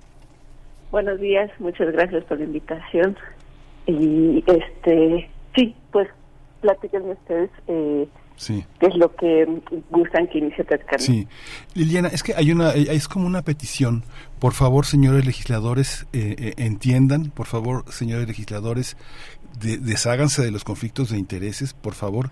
¿Cuál es, cuál es el, ¿cuál es la petición? ¿Cuál es el principal obstáculo que ustedes ven en los legisladores? ¿Conflicto de intereses? ¿No entienden el tema o no les importa? Bueno, yo creo que hay justamente varios factores. Uno de los principales que nosotros estamos viendo es que em, tienen intereses políticos diversos y una diferencia de pensares entre partidos eh, políticos, ¿no? Parlamentarios. Em, no le están dando prioridad al tema alimentario desde hace muchos años y específicamente el tema alimentario escolar en los en los en los últimos años, o sea, durante todo este sexenio tampoco se ha avanzado en el tema de alimentación escolar y están dejando eh, muy vulnerables a los niños y las niñas, sobre todo en el regreso de la pandemia por coronavirus a las escuelas, ¿no? Donde hay llamados de organismos internacionales que eh, muy enfáticos que dicen que la alimentación escolar tiene que ser una prioridad de política pública y que no está sucediendo en nuestro país y eso eh, nos indigna y nos preocupa también a la vez de lo que está sucediendo, ¿no? O lo que ha pasado ahora en esta comisión de estudios legislativos en la Cámara de Senadores es que le ven fallas en en la redacción, fallas legislativas en la redacción de esta minuta y por eso no la están queriendo pasar, además de que mencionan tener muchos más pendientes en, eh, en, en, la agenda y que pues esto no es más prioritario que otra y entonces no ha subido agenda para discusión y eso es alarmante y es indignante también. Sí, Liliana Vaina, ¿qué, ¿qué están viendo ustedes? Cuéntanos con un poco más de detalle ¿Cómo, cómo hacen eh, el seguimiento a lo que ocurre en los ambientes escolares? ¿Qué, están, qué prácticas persisten. Yo creo que en algún momento cuando eh, regresamos a clases presenciales tuvimos la oportunidad de cambiar, de replantearnos, de replantearnos, al menos si algo bueno nos trajo la pandemia fue esa posibilidad de replantear algunas rutas eh, y cambiar, cambiaron algunas cosas, ¿no? En otros ámbitos, si tú quieres. Eh, ¿Qué pasó en las escuelas? ¿qué, qué, qué, digamos, qué prácticas continuaron? qué tipo de conciencia sí se alcanzó a, eh, pues, eh, digamos, a plantar eh, en medio de una contingencia como la que como la que tuvimos, donde las cuestiones de las comorbilidades y entre ellas la, la, obesidad, la obesidad infantil, pues fue un factor de riesgo también. Liliana, ¿cómo, qué, qué es lo que nos puedes comentar? Bueno, una de las cosas positivas que nosotros vimos justamente es lo que comentas, que a la hora de regresar a las clases presenciales había una oportunidad, ¿no? Una eh, mayor sensibilidad a las situaciones eh, pandémicas de salud, la vulnerabilidad que, que el mundo tuvo, pero también el mexicano a razón de, de que tenemos una carga de enfermedad como de diabetes, de obesidad, de hipertensión, que nos agravó aún más la situación. Al, al abrir las escuelas de forma presencial estábamos viendo una gran oportunidad y esa sensibilidad. Y es verdad que se reflejó más en los niños, en las niñas, en los padres de familia, en los docentes, como esas aperturas a, a, a, dar información de, de lo que es la salud, de que se tiene que alimentar de manera positiva, que las escuelas no deben de vender productos chatarra, porque esa fue la información que se fue dando y la fueron apropiando en el tiempo. Eh, sin embargo, eh, en, cuestiones de, regulaciones y en este ciclo escolar que se regresó ya como de manera mucho más formal a la presencialidad, eh, se abrieron las cooperativas y las tiendas escolares con productos ultraprocesados, eh, no se sigue la regulación, eh, no hay acceso al agua potable, hay una infraestructura inadecuada de acceso a servicios básicos en, en las escuelas, eh, y se volvió la misma historia lamentablemente, ¿no? Y eso es lo que realmente nos preocupa mucho más. Además de que se ha desmantelado ciertos programas de alimentación escolar, eh, como las escuelas de tiempo completo, que niños y niñas en, situación vulnerable tenían su único acceso a alimentos, eh, su primer alimento saludable o completo en la escuela, y bueno, se han ido desmantelando esos programas también durante estos últimos años, ¿no? Cosa que agrava aún más y justamente eh, comentaban que niñas y niños en las escuelas consumen 550 calorías provenientes de productos ultraprocesados y eso fue un resultado que se obtuvo de un estudio nuestro y también del Instituto Nacional de Salud Pública y este y bueno eso da a, decir que, que, las escuelas son espacios generadores de la mala nutrición. ¿A quién a quién este eh, ¿Cuáles son, ¿Cuáles son las principales empresas de alimentos chatarra que hay que frenar? Porque si uno ve el lobbying de esas empresas, uno se da cuenta del poder enorme. Digamos que si uno piensa así como datos muy recientes, por ejemplo, el impuesto del IEPS, que lo tienen, es un instrumento, un impuesto que tiene el gobierno, se eh, recaudaron cerca de más de 25 millones de pesos anuales en nada más en ese por ciento, con un 6.7% de una alza anual. Por ejemplo, datos como eh, se han incrementado más del 35% del incremento de, eh, de, alimentos calóricos en los últimos en este en este regreso a clases. Hay una hay un egreso de cerca del 40% de los niños que egresan de primaria con obesidad o sea, son datos que son muy, muy alarmantes, ¿no? Y que están a la mano de, de ustedes, ustedes los han generado. El 51% de alimentos y bebidas que se venden en las escuelas son ultraprocesadas. ¿Cómo, cómo detenerlo? ¿Cómo, eh, ¿cuáles, ¿Cuáles son las ganancias de estas empresas? Porque si uno piensa para quién son esas ganancias, son para quienes lo permiten, ¿no? Digamos que salpica, salpica a quienes no legislan o no salpica, o, o cómo está eso. Sí, lo que nosotros, o sea, y les platico un poquito el contexto, desde el 2010 se inició por primera vez una política de alimentación en las escuelas que fue justamente regular la venta de alimentos y bebidas porque se venía un, se venía viendo un incremento eh, alarmante de sobrepeso, obesidad y malnutrición en general y los primeros opositores de esta regulación fue la industria de alimentos y le dijo, a ver, no, espérenme tantito, no nos pueden regular si no nos invitan a las conversaciones. Entonces se sientan a, a la mesa a conversar y eh, lo hicieron más lento, metieron eh, demandas que eran anticonstitucionales, eso fue lo que hizo Coca-Cola, por ejemplo, eh, para retrasar la implementación y para que los integraran al diálogo. ¿Qué fue lo que pasó cuando los integraron al diálogo? Que permiten la chatarra, donde hacen los eh, los, los perfiles de nutrientes más laxos, más este a su favor y entonces es como ha estado permeando hasta el momento eh, esos em, vicios como eh, en, en, la legislación actual, ¿no? Para el 2000, si no me equivoco, para el 2013-14 se ampara para que la preparatoria y la universidad no estén reguladas y hasta el momento ganó la, el amparo y las escuelas preparatorias y universidades no están reguladas. Bueno, y entonces, claro que, que las ganancias aquí son principalmente para la industria alimentaria. Hay 20 empresas de industria alimentaria en el mundo que, em, que mueven todos los ambientes alimentarios de los productos ultraprocesados y son los mismos que están en nuestro país. Em, y, y, sí, eh, hay un conflicto de interés muy franco en el diseño de las políticas y en, en la pronta votación también de, de estas políticas alimentarias.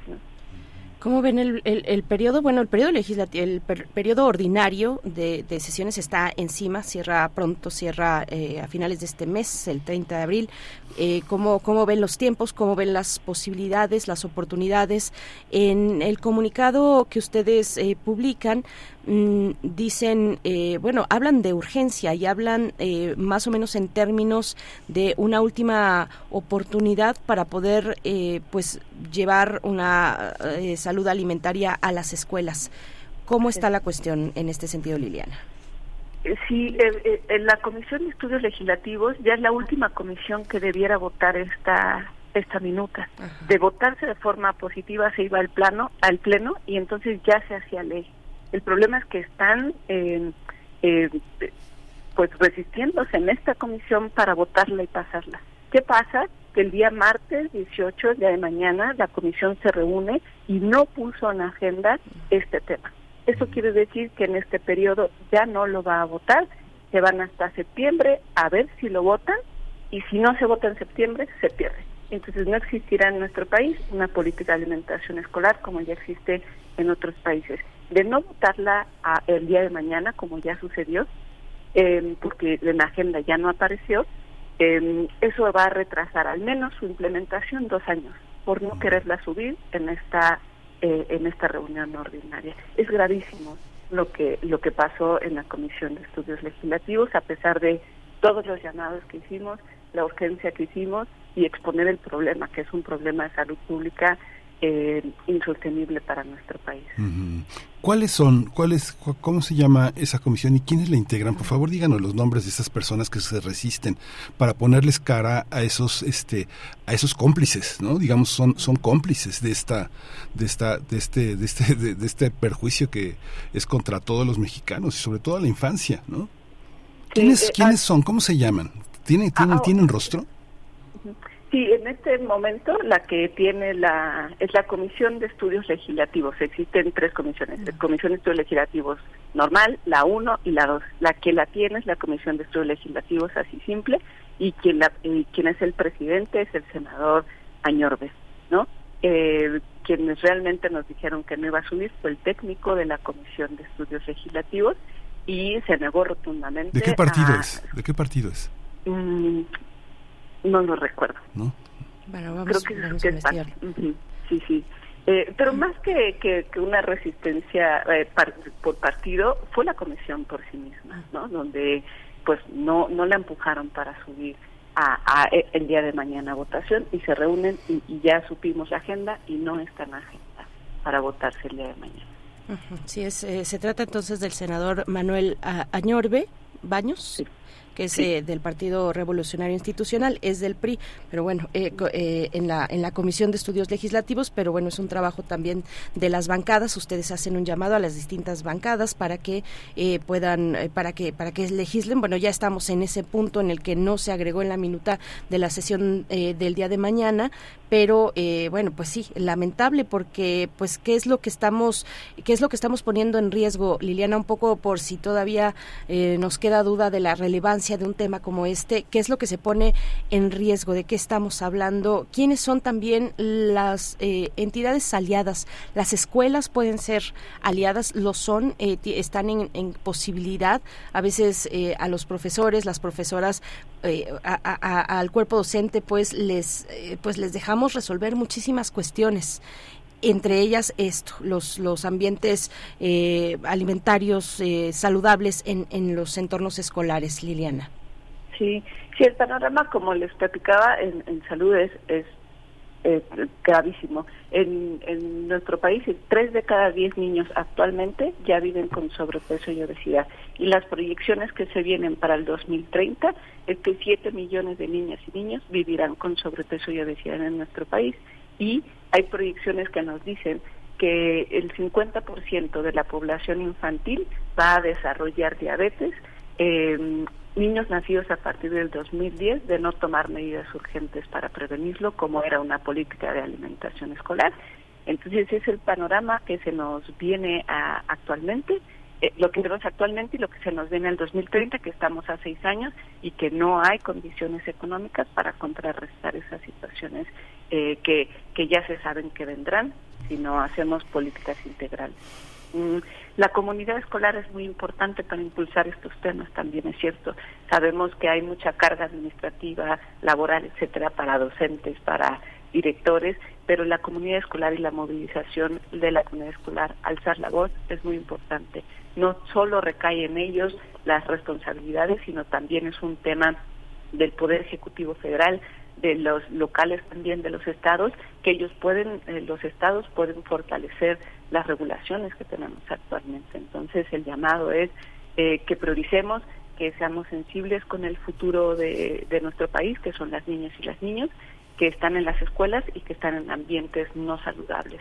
Eh, eh, bueno, eh, siendo un poco contradictorios con lo que es la, la, escuela, que es un ámbito educativo, entonces les enseñan a alimentarse saludable, el tratar bien comer, etcétera, y en la práctica es totalmente contradictoria, validando el consumo de productos ultraprocesados al interior. Pues muchísimas gracias, eh, Liliana Baena, coordinadora de mi escuela saludable en el poder del consumidor. Mucha suerte con lo que, con lo que viene, pues no hay que dejar de empujar. Es responsabilidad de todos, medios, legisladores, estudiosos, académicos. Muchísimas gracias por estar con nosotros esta mañana, Liliana. Muchas gracias a todos ustedes. Hasta pronto. Bueno, pues ahí está eh, en las redes sociales de El Poder del Consumidor y de Contrapeso también este comunicado y el seguimiento que dan estas organizaciones a la cuestión de los ambientes, eh, pues la salud alimentaria en las escuelas, en realidad. Muchas gracias. Pues bueno, nosotros vamos ya a la pausa musical para después ir al corte y con ello despedir a Radio Nicolaita en esta mañana de lunes. Eh, les dejamos con pues esta que es una cumbia Girega, Cumbia Girega es lo que vamos a escuchar. Es la curaduría de Bruno Bartra en esta mañana. Yaro Milko a cargo de esta propuesta musical. Pues bueno, esperemos la disfruten. Eh, nos encontramos el día de mañana, Radio Nicolaita. Nosotros seguimos aquí en Radio UNAM, primer movimiento después del corte.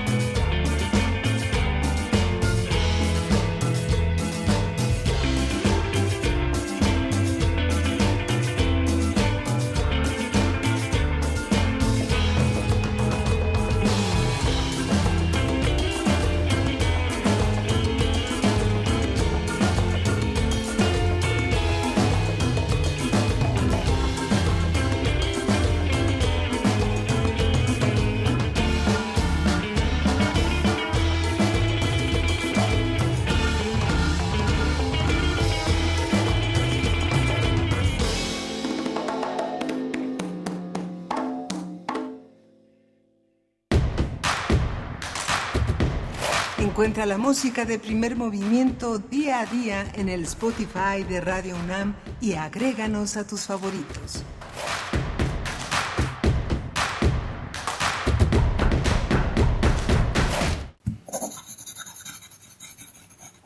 Un libro no termina con el punto final no es solo la escritura y la corrección. Hay mucho más que un proceso creativo o un arranque de inspiración. Las palabras encierran conocimiento y cultura, pero también gustos y texturas. Los invitamos a probar los sabores y los saberes del lenguaje. Eso, todo eso es lo que saben las palabras. Saben las palabras. El amor por el lenguaje en todas sus presentaciones. Con Laura García. Todos los lunes a las 18.30 horas. Retransmisión sábados a las 17 horas. Solo por Radio UNAM. Experiencia sonora. ¿Te apasiona el periodismo, la radio y los podcasts? Radio Francia Internacional hace un llamado a todos los estudiantes de periodismo de las Américas y lanza la novena edición del premio Reportaje en Español. En el marco de la Semana de América Latina y el Caribe en Francia. Envíanos tu reportaje radial para intentar ganar una pasantía en nuestra redacción en París con todos los gastos pagos. Tienes hasta el 14 de mayo para participar y encontrarás todos los requisitos en el sitio rfimundo.com. Un medio ambiente sano es un derecho. Necesitamos áreas verdes y servicios de limpia iguales para todas y todos. El acceso al agua potable tiene que ser equitativo, sin distinciones.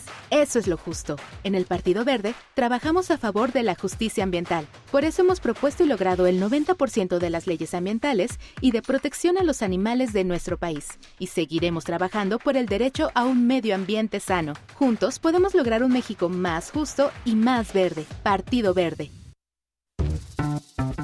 Un Estado debe organizar, ayudar y proveer. Cuando un Estado es fallido, lo único que queda es el control. El control a cualquier costo.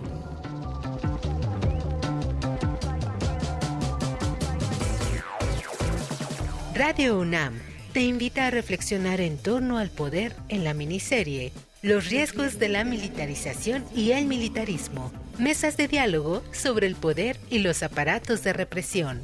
Todos los sábados de abril a las 14 horas por el 96.1 de FM y a las 11.30 horas por el 860 de AM.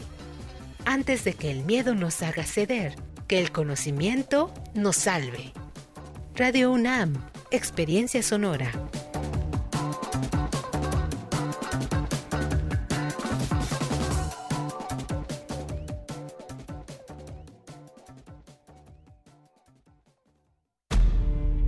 Tejido infinito de impulsos. Un diálogo en los matices del silencio. Islas resonantes. Pensar el mundo a través del sonido. Sesiones de escucha y diálogos en torno al sonido. Con Cintia García Leiva. Islas resonantes. Miércoles a las 4 de la tarde, después del corte informativo. Repetición, sábados a las 19 horas, por el 96.1 de FM. Radio UNAM, Experiencia Sonora. Deporte UNAM te invita. Carrera Atlética Fundación UNAM. 30 años haciendo posible lo imposible. 29 de abril de 2023, 17 horas. Salida y meta en el Estadio Olímpico Universitario. Convocatoria completa en deporte.unam.mx. Soy Deporte UNAM.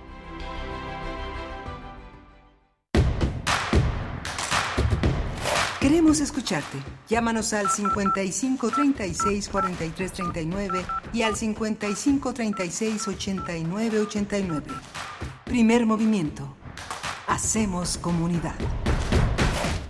Hola, buenos días. Ya son las 9 de la mañana con cuatro minutos de este lunes 17 de abril. Ya llegamos a la mitad de este, de este gran mes, el mes más cruel, decía T.C. Eliot. Pero no es tan cruel para nosotros, aunque el calor sí lo es. Está Rodrigo Aguilar en la producción ejecutiva, está Jesús Silva en los controles técnicos y mi compañera Berenice Camacho en la conducción. Querida Berenice, buenos días. Miguel Ángel Quemain, muy buenos días. Pues sí, aquí estamos con ustedes, acompañándoles en esta mañana de lunes. Cuéntenos cómo les va, cómo atravesaron los las primeras horas de la mañana, de vuelta, los chicos, las chicas a las escuelas, a la educación básica, eh, pues bueno, pues ya estamos todos y todas otra vez en nuestras actividades y se siente, se siente en la ciudad, se siente eh, pues en los distintas, las distintas ciudades del país donde pues otra vez estamos de vuelta en las aulas, de vuelta en los trabajos, en las dinámicas, pues que así, así nos tienen, la vacación dura poco y pero bueno, estamos con ustedes, acompañándoles haciendo comunidad en el 96.1 de la frecuencia modulada, el 860 de amplitud modulada también eh, el 860 de amplitud modulada, sí, y en www.radio.unam.mx. Por acá nos preguntan en redes sociales si va a quedar grabado el programa de hoy, sobre todo preguntan eh, específicamente de la sección de tecnologías y TICs.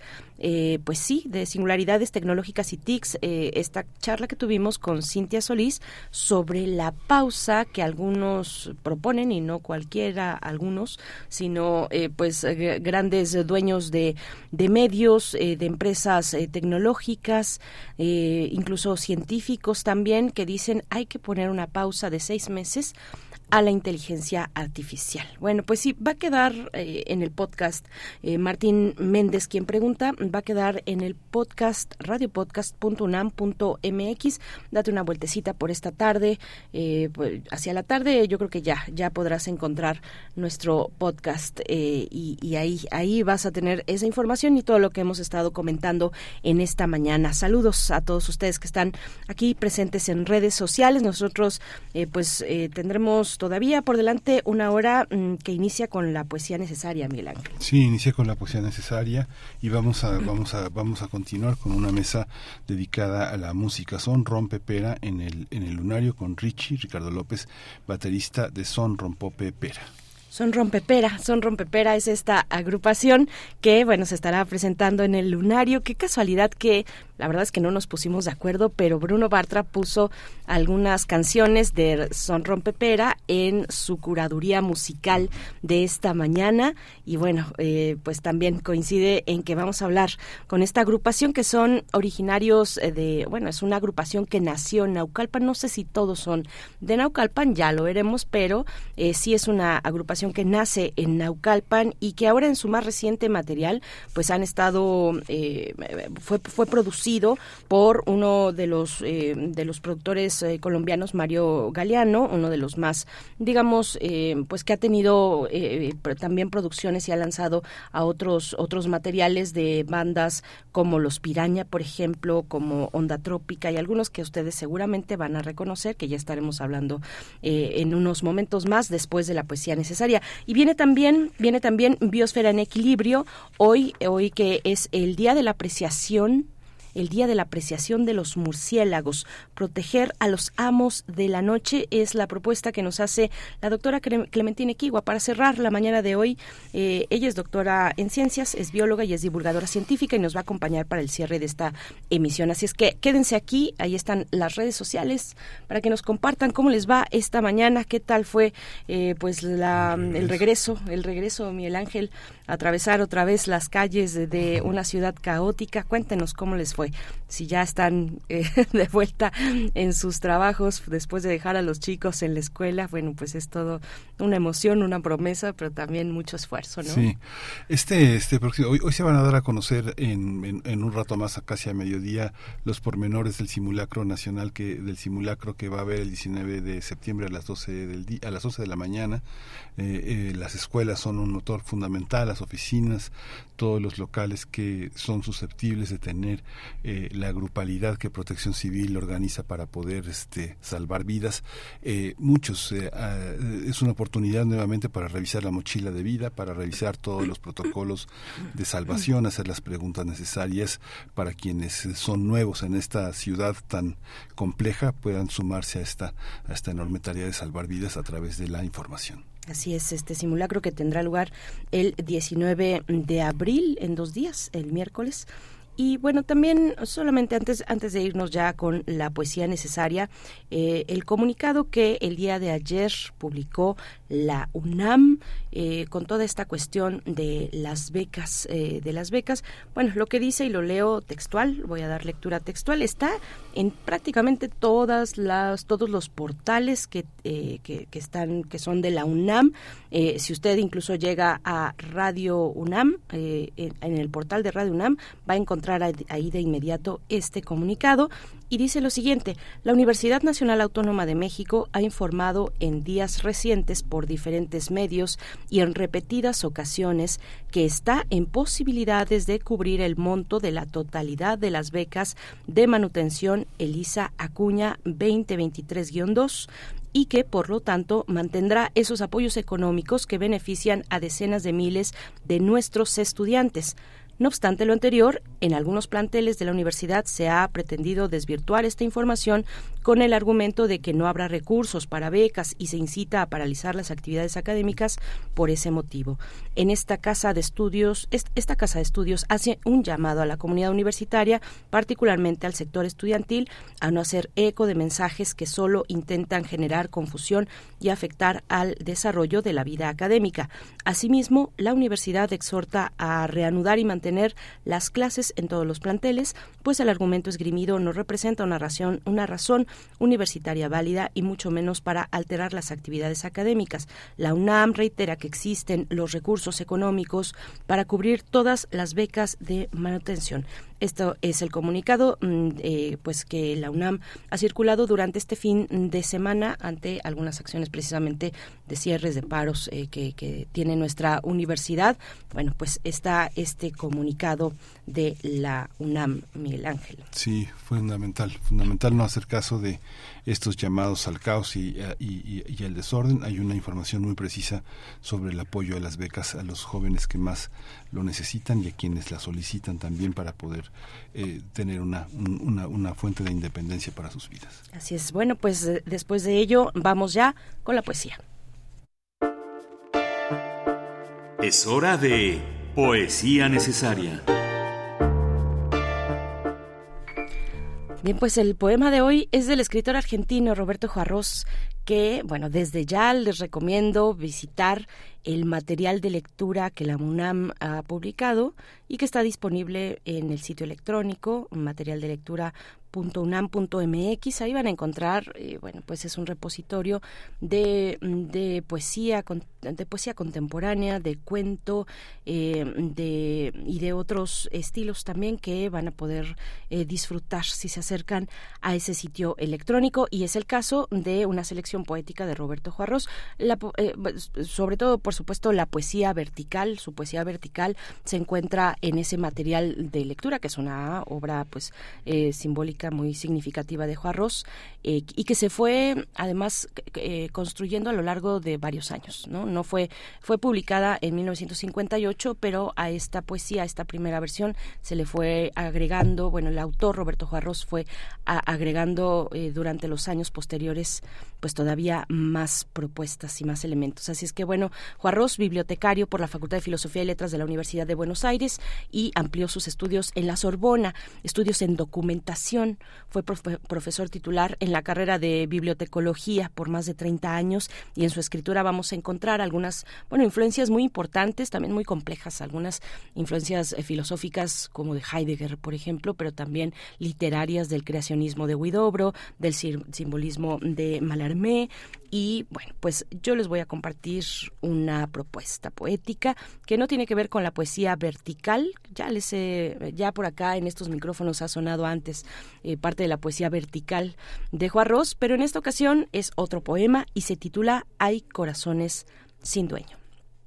Hay corazones sin dueño que no tuvieron nunca la oportunidad de regir como un péndulo casi atroz el laborioso espasmo de la carne. Hay corazones de repuesto que esperan sabiamente o por quien sabe qué mandato el momento de asumir su locura hay corazones sobrantes que se descuelgan como puños de contrabando desde la permanente anomalía de ser un corazón. Y hay también un corazón perdido, una campana de silencio que nadie, sin embargo, ha encontrado entre todas las cosas perdidas de la tierra. Pero todo corazón es un testigo y una segura prueba de que la vida es una escala inadecuada para trazar el mapa de la vida.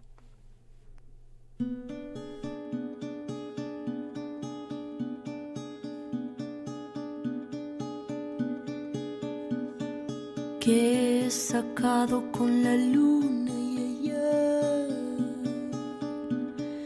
que los dos miramos juntos y allá,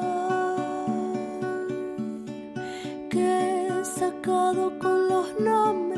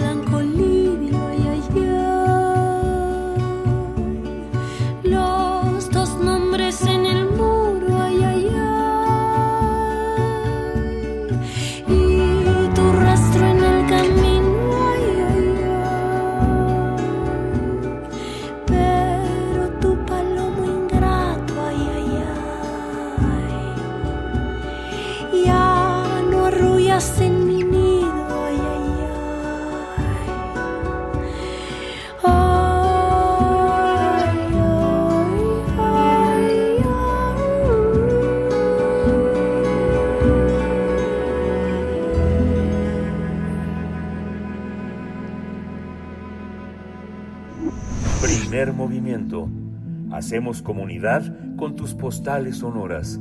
Envíalas a primermovimientounam.gmail.com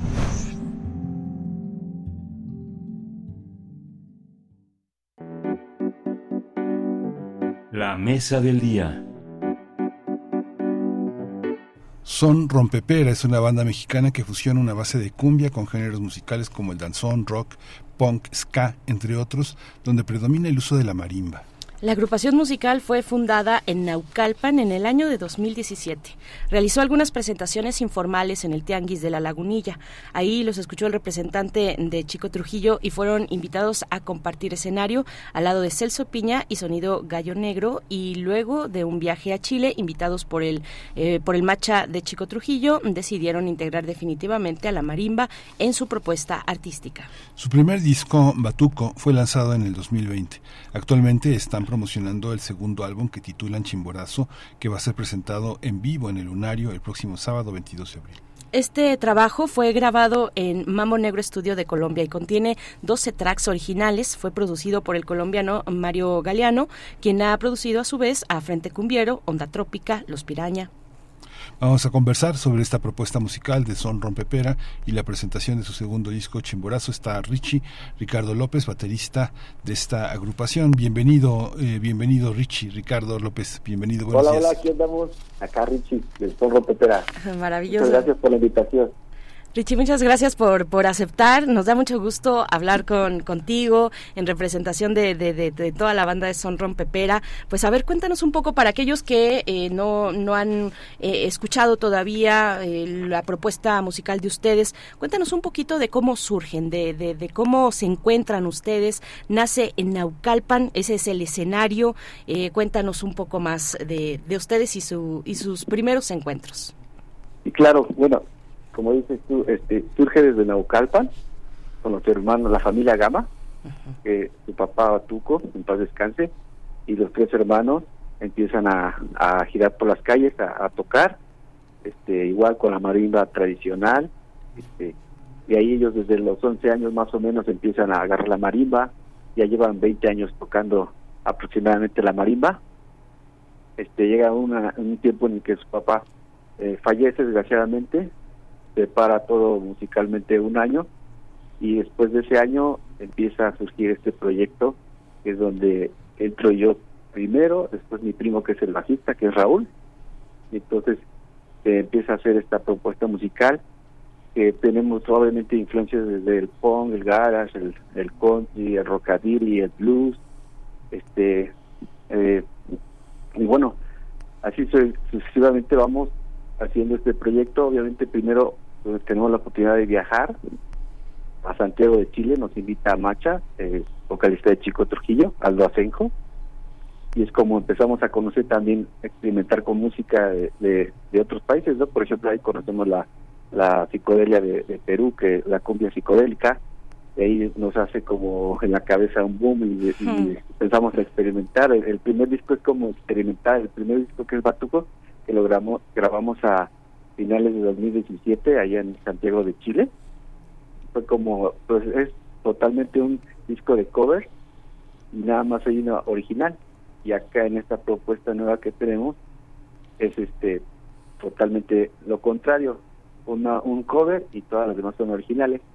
Entonces, pues vaya, eh, te digo, vamos este, surgiendo de, todo eso, todas esas ideas de viajar, experimentar con música, de, de realmente crear nuestro nuestro sello, ¿no? Y así es como nace el Chimborazo.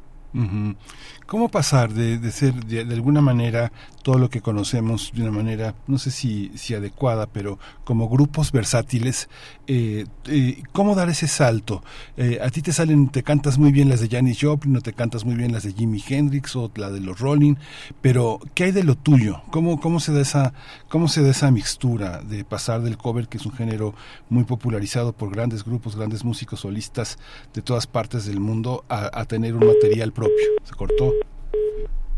Vamos a tener paciencia porque, eh, bueno, nuestro invitado Richie se encuentra en la hermana república de Naucalpan, según entiendo, y por alguna razón, por alguna extraña razón, ni que fuera del otro lado del mundo, caray, pero por alguna extraña razón hemos tenido algunas dificultades para enlazarlos. Pero estábamos, estábamos hablando del cover, Miguel Ángel, en distintos contextos. Ya. Eh, ¿Estás por acá, Richie? ¿Nos escuchas? ¿Sí alcanzaste a escuchar la pregunta, Richie? Sí. ¿Sí alcanzaste a escuchar la pregunta? No, no, se cortó. Ah, mira, te, te Sí. preguntaba que cómo dar el salto. En el mundo hay muchos muchos grupos que se han formado alrededor del cover y que invitan a grandes cantantes, grandes este, estudiantes de música vocal e instrumental a cantar con ellos y hemos tenido versiones mucho me- mucho muy mejoradas de muchos éxitos. Pero cómo se da de lo- el salto del cover a lo propio? ¿Cómo es necesario hacer comunidad, tener seguidores, suerte? ¿Cómo se hace? Claro, es como te digo, vamos volviendo con amigos, o sea, como Macha, estamos conociendo gente como este Mario Galeano del Frente Cumbiero, entonces todo eso nos influye, todo eso nos, nos hace ideas en la cabeza eh, para crear todo esto que, hicimos, ¿no? Obviamente con las bandas que tienen ellos estaban muy influenciados, este, en tanto la cumbia, ¿no? La base de, de, de Zorro Pepera es la cumbia, ¿no? Pero la, la ideología es totalmente punk, garage, no sé, y a veces eso lo combinamos también en el escenario, ¿no? Explotamos y, y eso es por eso decimos que es la cumbia es new punk, ¿no? Porque es esa explosión como punkera en el escenario, más que realmente la música, ¿no? O sea, el punk lo llevamos, pero realmente la base es cumbia, ¿no? Y a veces salimos explotando con un punk, un garage, ¿no? Así. Claro.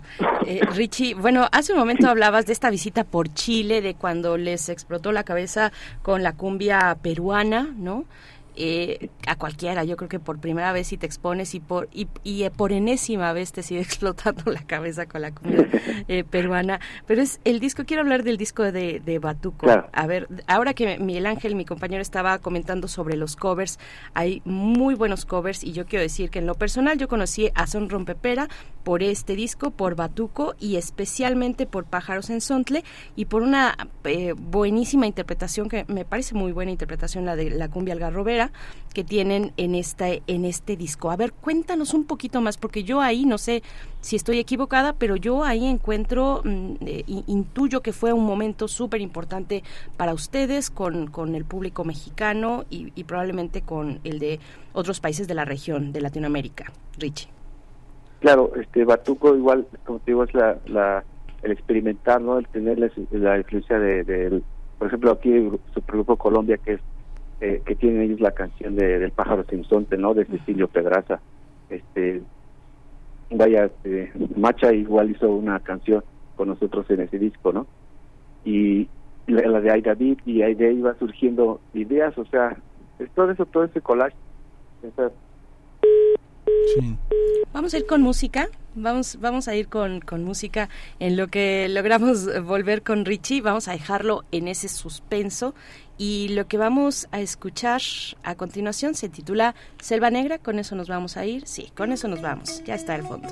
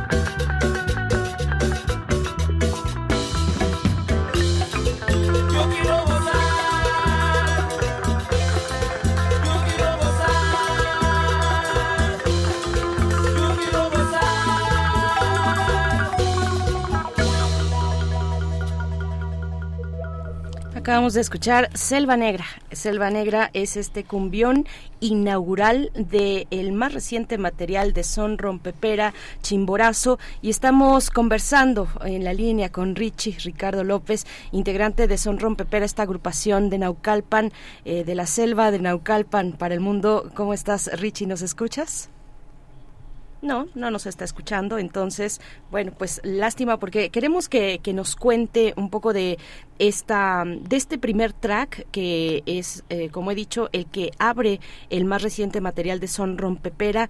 Bueno, que han tenido un ascenso meteórico, me parece. No es tan común tampoco que una eh, agrupación familiar eh, pues tenga un salto a escenarios eh, que a veces, bueno, que no a veces están muy competidos, están, eh, son, son competidos, hay también mucha colaboración, mucha solidaridad, pero no es tan fácil en tan poco tiempo, al menos que ellos se conformaron como son Rompepera, pues llegar a, pues a, festivales, ¿no? A giras, a giras por la región, por Latinoamérica, por, por países como Chile, como Colombia, y empezar a hacerse un espacio un espacio en la escucha de pues del público en este caso del público mexicano no entonces bueno estamos eh, sí desafortunadamente con algunas dificultades para poder eh, contactar a, a, Richie, pero vamos a seguir escuchando su música. ¿Qué les parece? Nosotros estábamos conversando, Miguel Ángel, y tú pusiste el tema de los covers.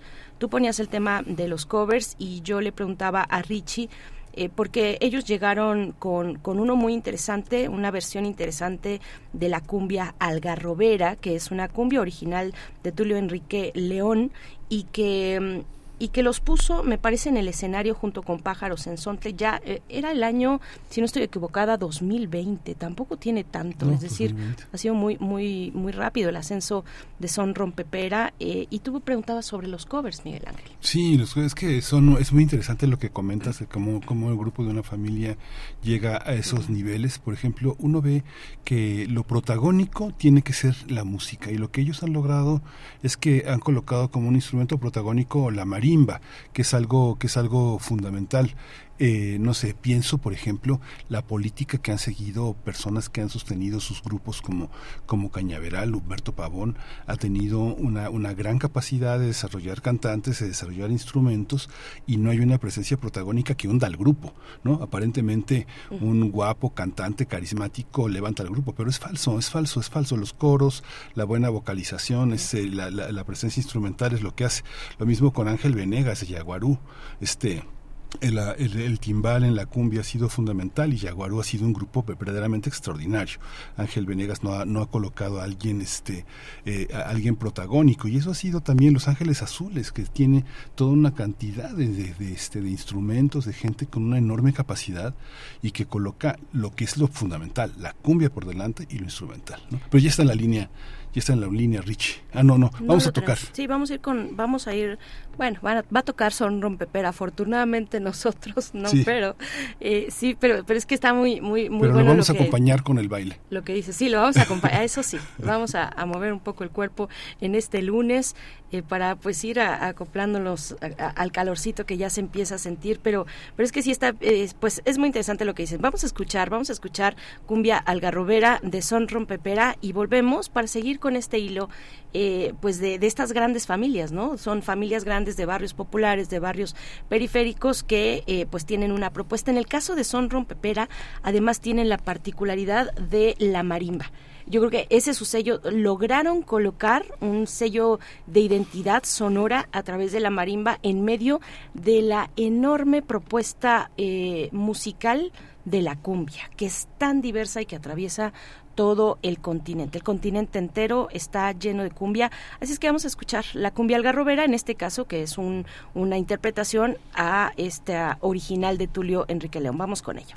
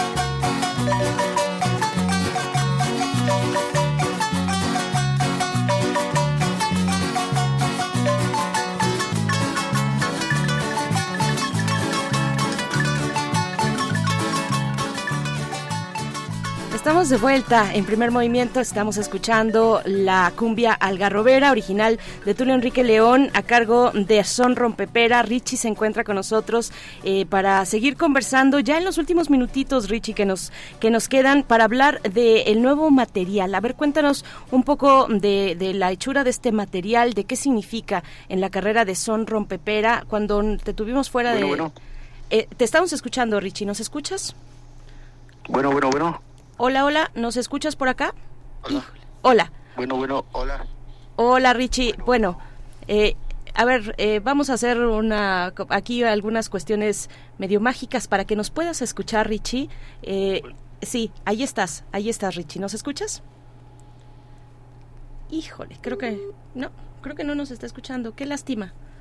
Qué lástima, qué lástima. Hemos hecho todo para que para que ocurra y no eh, alguna mala jugada de la tecnología. Yo estoy de acuerdo con que hay que frenar unos seis meses todas esas cuestiones. Pero Miguel Ángel, eh, pues son es una agrupación. Ya nosotros estamos por acá por nuestro por nuestra cuenta porque cuando se habla de la cumbia hay muchísimo de qué hablar, ¿no? Eh, Richie, ¿nos escuchas?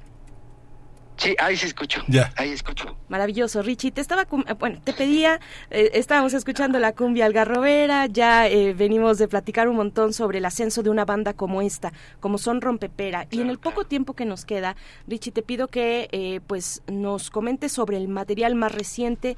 Ya escuchamos Selva Negra, que es esta cumbia inaugural de Chimborazo, que es el material que están presentando, ¿no? Ajá, que están presentando y que estarán presentando este 22 de abril en el Lunario. A ver, cuéntanos un poco, Richie. Claro, Chimborazo es un disco que se grabó en Colombia, es un disco de 13 temas, un cover solamente, y tenemos invitados este como es el, el Frente Cumbiero, con Mario Galeano, este, este Don Gil de Oaxaca, tenemos a La Perla de Bogotá, tenemos este a Macha también en La Muerte del Amor en esta canción, tenemos a, a este Felipe Orjuela en, en, Toño y el Demonio, en esta canción también, que es el, que es el único cover que tenemos. Es una canción muy, muy, muy rara, pero ojalá la, la disfruten y la escuchen. Y bueno, y también tenemos a Anarquía Tropical desde Chile, en Cumbia para tu Madre. Qué padre, qué interesante. Es que bueno, estábamos, hablando muy, muy, este, muy fuerte, Richie, de, de cómo hay una presencia de la, de la, cómo hay una presencia de la cumbia. La cumbia, como bien dice Celso Piña, este, la cumbia, la cumbia es poder y es una, es una, es una ritualidad enorme. Estábamos haciendo un repaso de cómo hay una cultura del esfuerzo, de los grupos, de las familias, de que todo el mundo jala, todo el mundo pone su camioneta, y van los instrumentos, las bocinas y todo, todo, todo jala para que la música tenga lugar. Estábamos hablando de muchos grupos muy poderosos como Yaguarú, Cañaveral, pero también este Aarón y su grupo Ilusión, que desgraciadamente bueno no, ha sido tan fuerte su presencia, Humberto Pedraza con el acordeón, todo el mundo tiene eso, ¿cómo, cómo está, cómo, cómo está a su visión la cumbia? Ustedes tienen la oportunidad de tener, de traernos de traernos aquí y ahora lo hacen, una cumbia latinoamericana que va de Perú, de Chile, de Bolivia, de, de Bogotá. Cuéntanos un poco cuál es el estado de salud de la cumbia hoy en Latinoamérica. Claro, pues yo, yo bueno, en lo, personal siento que literal la cumbia es el nuevo punk. Es este, o sea, donde quiera que hemos viajado, hemos tenido la oportunidad de viajar, este, conocemos amigos que de todo el mundo que les gusta la cumbia, que están haciendo cosas con cumbia, ya sea eh, entre electrónico y así cumbia, este, ya sea más folclore, este, pero todo como con mucha influencia de cumbia igual cumbia de todos lados, la cumbia de hasta aquí de México, la, este, obviamente la colombiana, la peruana, este, cumbia de, la de Argentina, este, todo, todo, todo, todo en, todos los, países que hemos estado, hemos encontrado DJs de cumbia, hemos encontrado a muchos amigos, a, mucha gente que está muy influenciada por la cumbia empapada, por la cumbia, por el folclore de muchos países y, y, eso lo están funcionando en, en también en, en sus bandas, en sus experimentos musicales.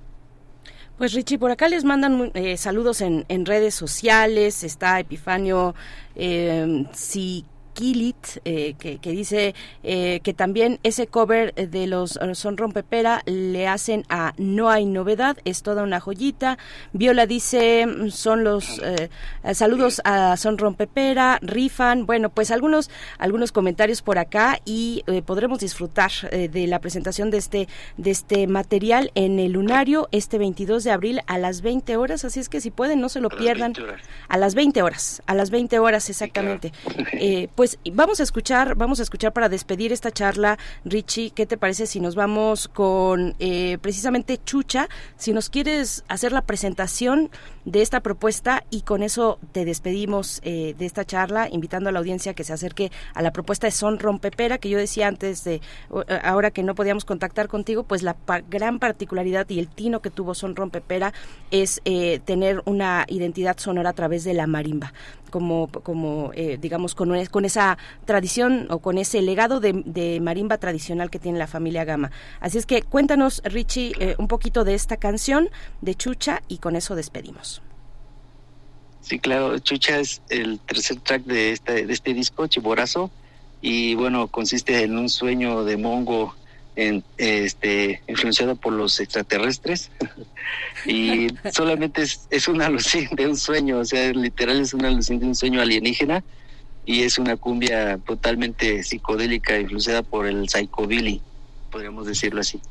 Maravilloso, pues hay, hay eh, cumbia psicodélica, pues claro, y, y, con cuestiones espaciales y de ovnis y demás podemos encontrar, hay, hay buenas, buenas cosas, y aquí está la propuesta de Son Rompepera, yo me quedé pensando en la de los Meridian Brothers, por ejemplo, ¿no? De Colombia. Eh, de eh, Colombia, sí, claro. Y con eso nos quedamos, Richie, muchas gracias, pues ahí está, Son Rompepera, larga vida, muchas gracias.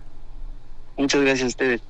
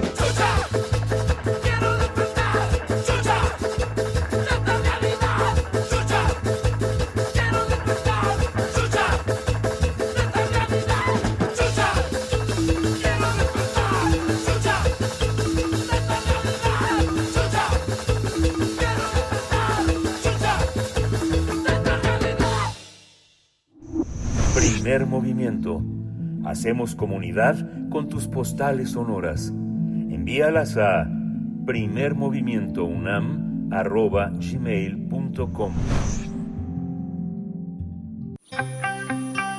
Biosfera en equilibrio.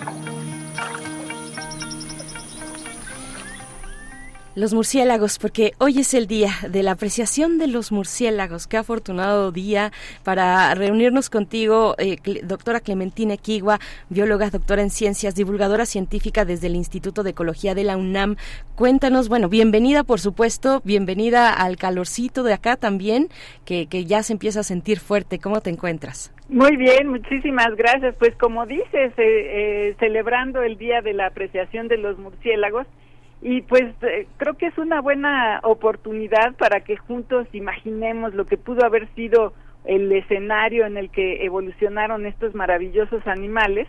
Hace unos 65 millones de años, pensemos que después de la extinción masiva de los dinosaurios, los mamíferos tuvieron el campo libre para expandirse por todos los confines de la Tierra.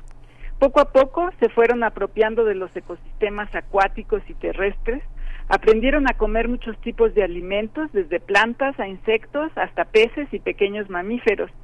Quizá para moverse más rápido y buscando algunos insectos voladores, algunos mamíferos desarrollaron la capacidad de planear de un árbol a otro, en lugar de bajar de la copa de uno y subir a la de otro.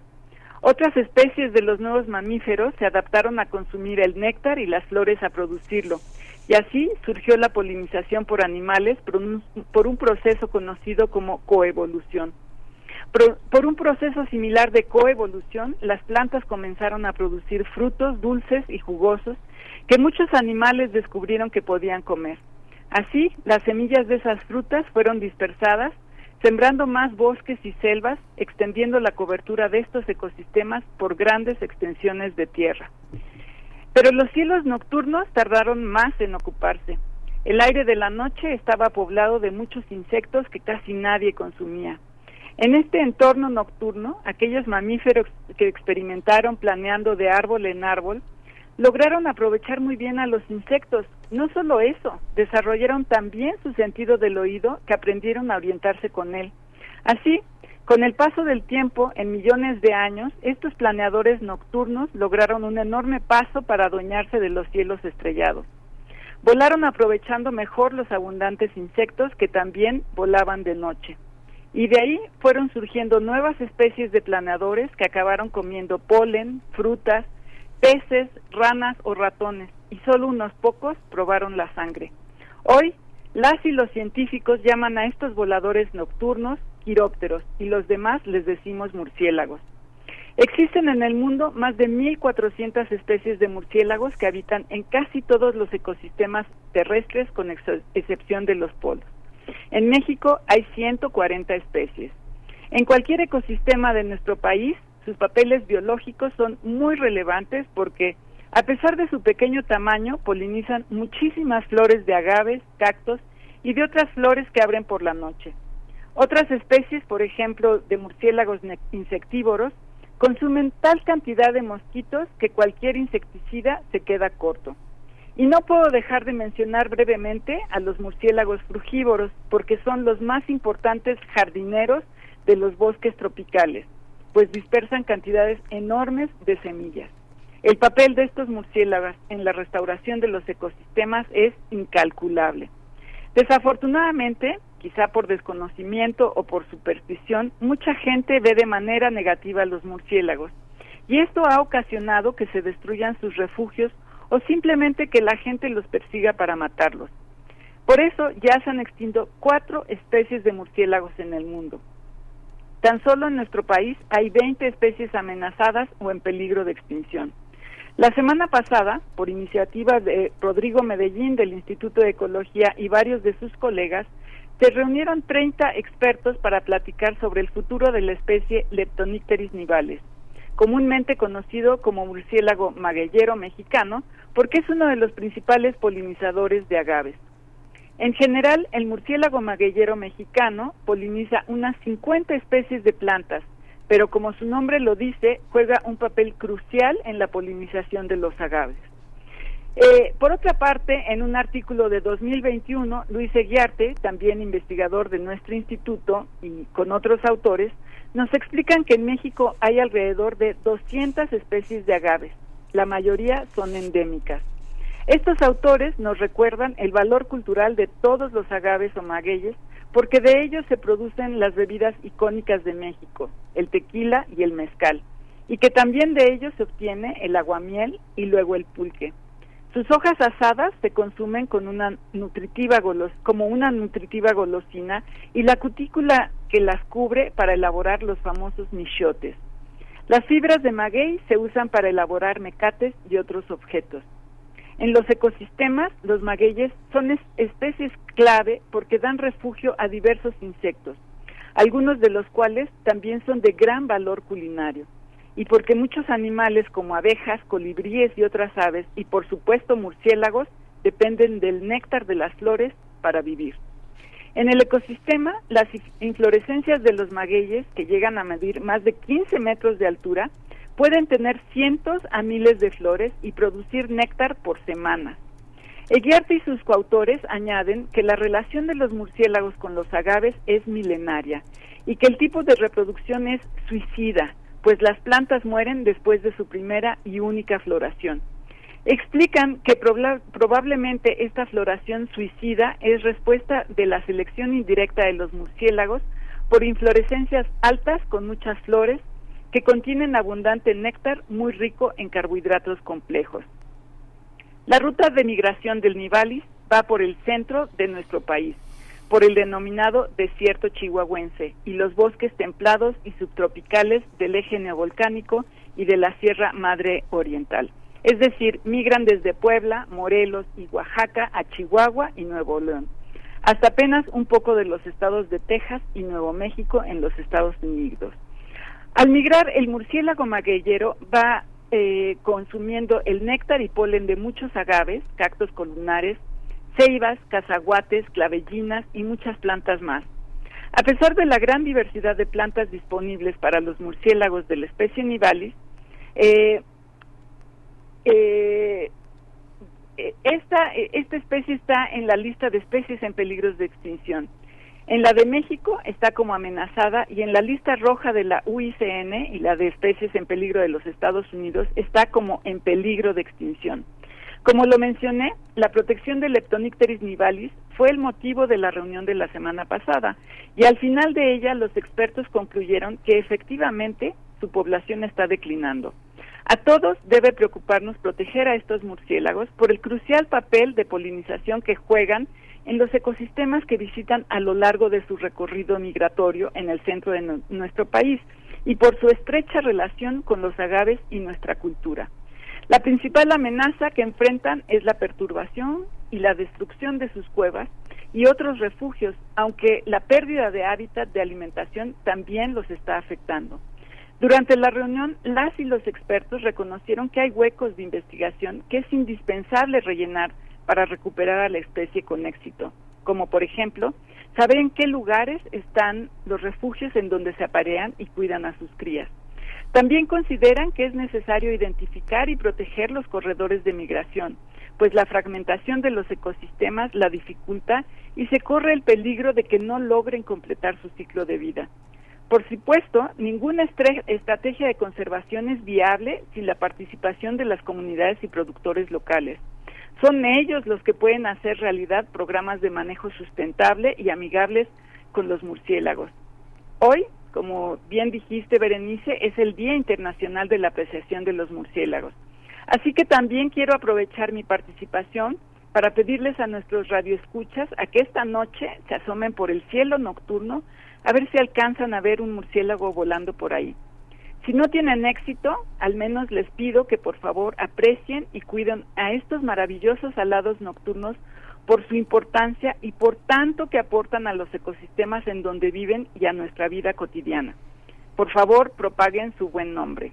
Y con eso los dejo. Muchas gracias Clementina Equigua por esta por esta convocatoria. Cada vez estamos más educados, cada vez uno observa que los niños tienen más curiosidad y más amor y más respeto y más información sobre todas estas especies que están entre nosotros, aunque tenemos a veces un ojo ciego para para no verlo. Muchas gracias Clementina, nos vemos el próximo lunes. Al contrario, muchísimas gracias a usted y abrazos para todos. Hasta luego. Abrazos para ti, doctora Clementina Equigua y nosotros llegamos al final de esta emisión del lunes 17 de abril, 9 con 57 minutos, una emisión que ha estado muy cumbiera y con eso va a cerrar también precisamente con una cumbia de los de abajo. ¿Ustedes recuerdan los de abajo? Bueno, pues ahí está sonando al fondo ya los de abajo, seguro uno de sus materiales eh, tal vez más emblemáticos, el, el Cybertropic Chilango Power, ¿era? Sí, sí, sí, el Cybertropic Chilango Power, eh, pues una agrupación que se formó con, que inició con Liberterán y siguen vigentes con otra formación, con una formación distinta, algunos de los antiguos y otros nuevos también. Así es que los dejamos con esto que es la cumbia del castor, una propuesta de Bruno Bartra para esta mañana de lunes. Gracias, Miguel Ángel. Gracias, Berenice Camacho. Gracias a todos ustedes. Esto fue Primer Movimiento. El mundo desde la universidad.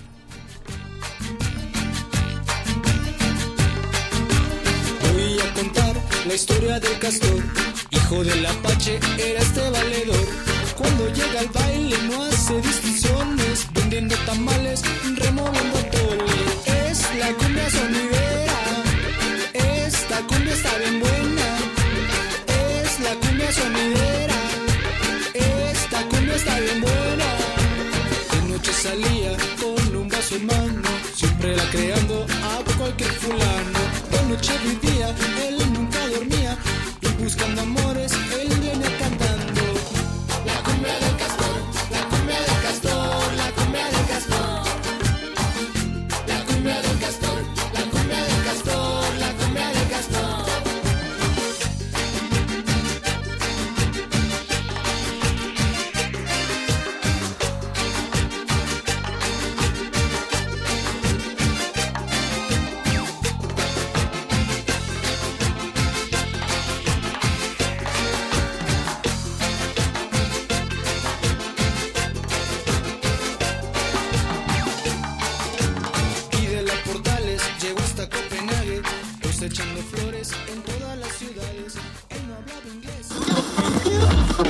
Radio UNAM presentó Primer Movimiento. El mundo desde la universidad. Con Berenice Camacho y Miguel Ángel Gemain en la conducción. Rodrigo Aguilar y Violeta Berber, producción. Antonio Quijano y Patricia Zavala, noticias. Miriam Trejo, coordinación de invitados. Tamara Quirós, redes sociales. Arturo González, operación técnica. Locución, Tessa Uribe y Juan Staca. Quédate en sintonía con Radio UNAM. Experiencia sonora.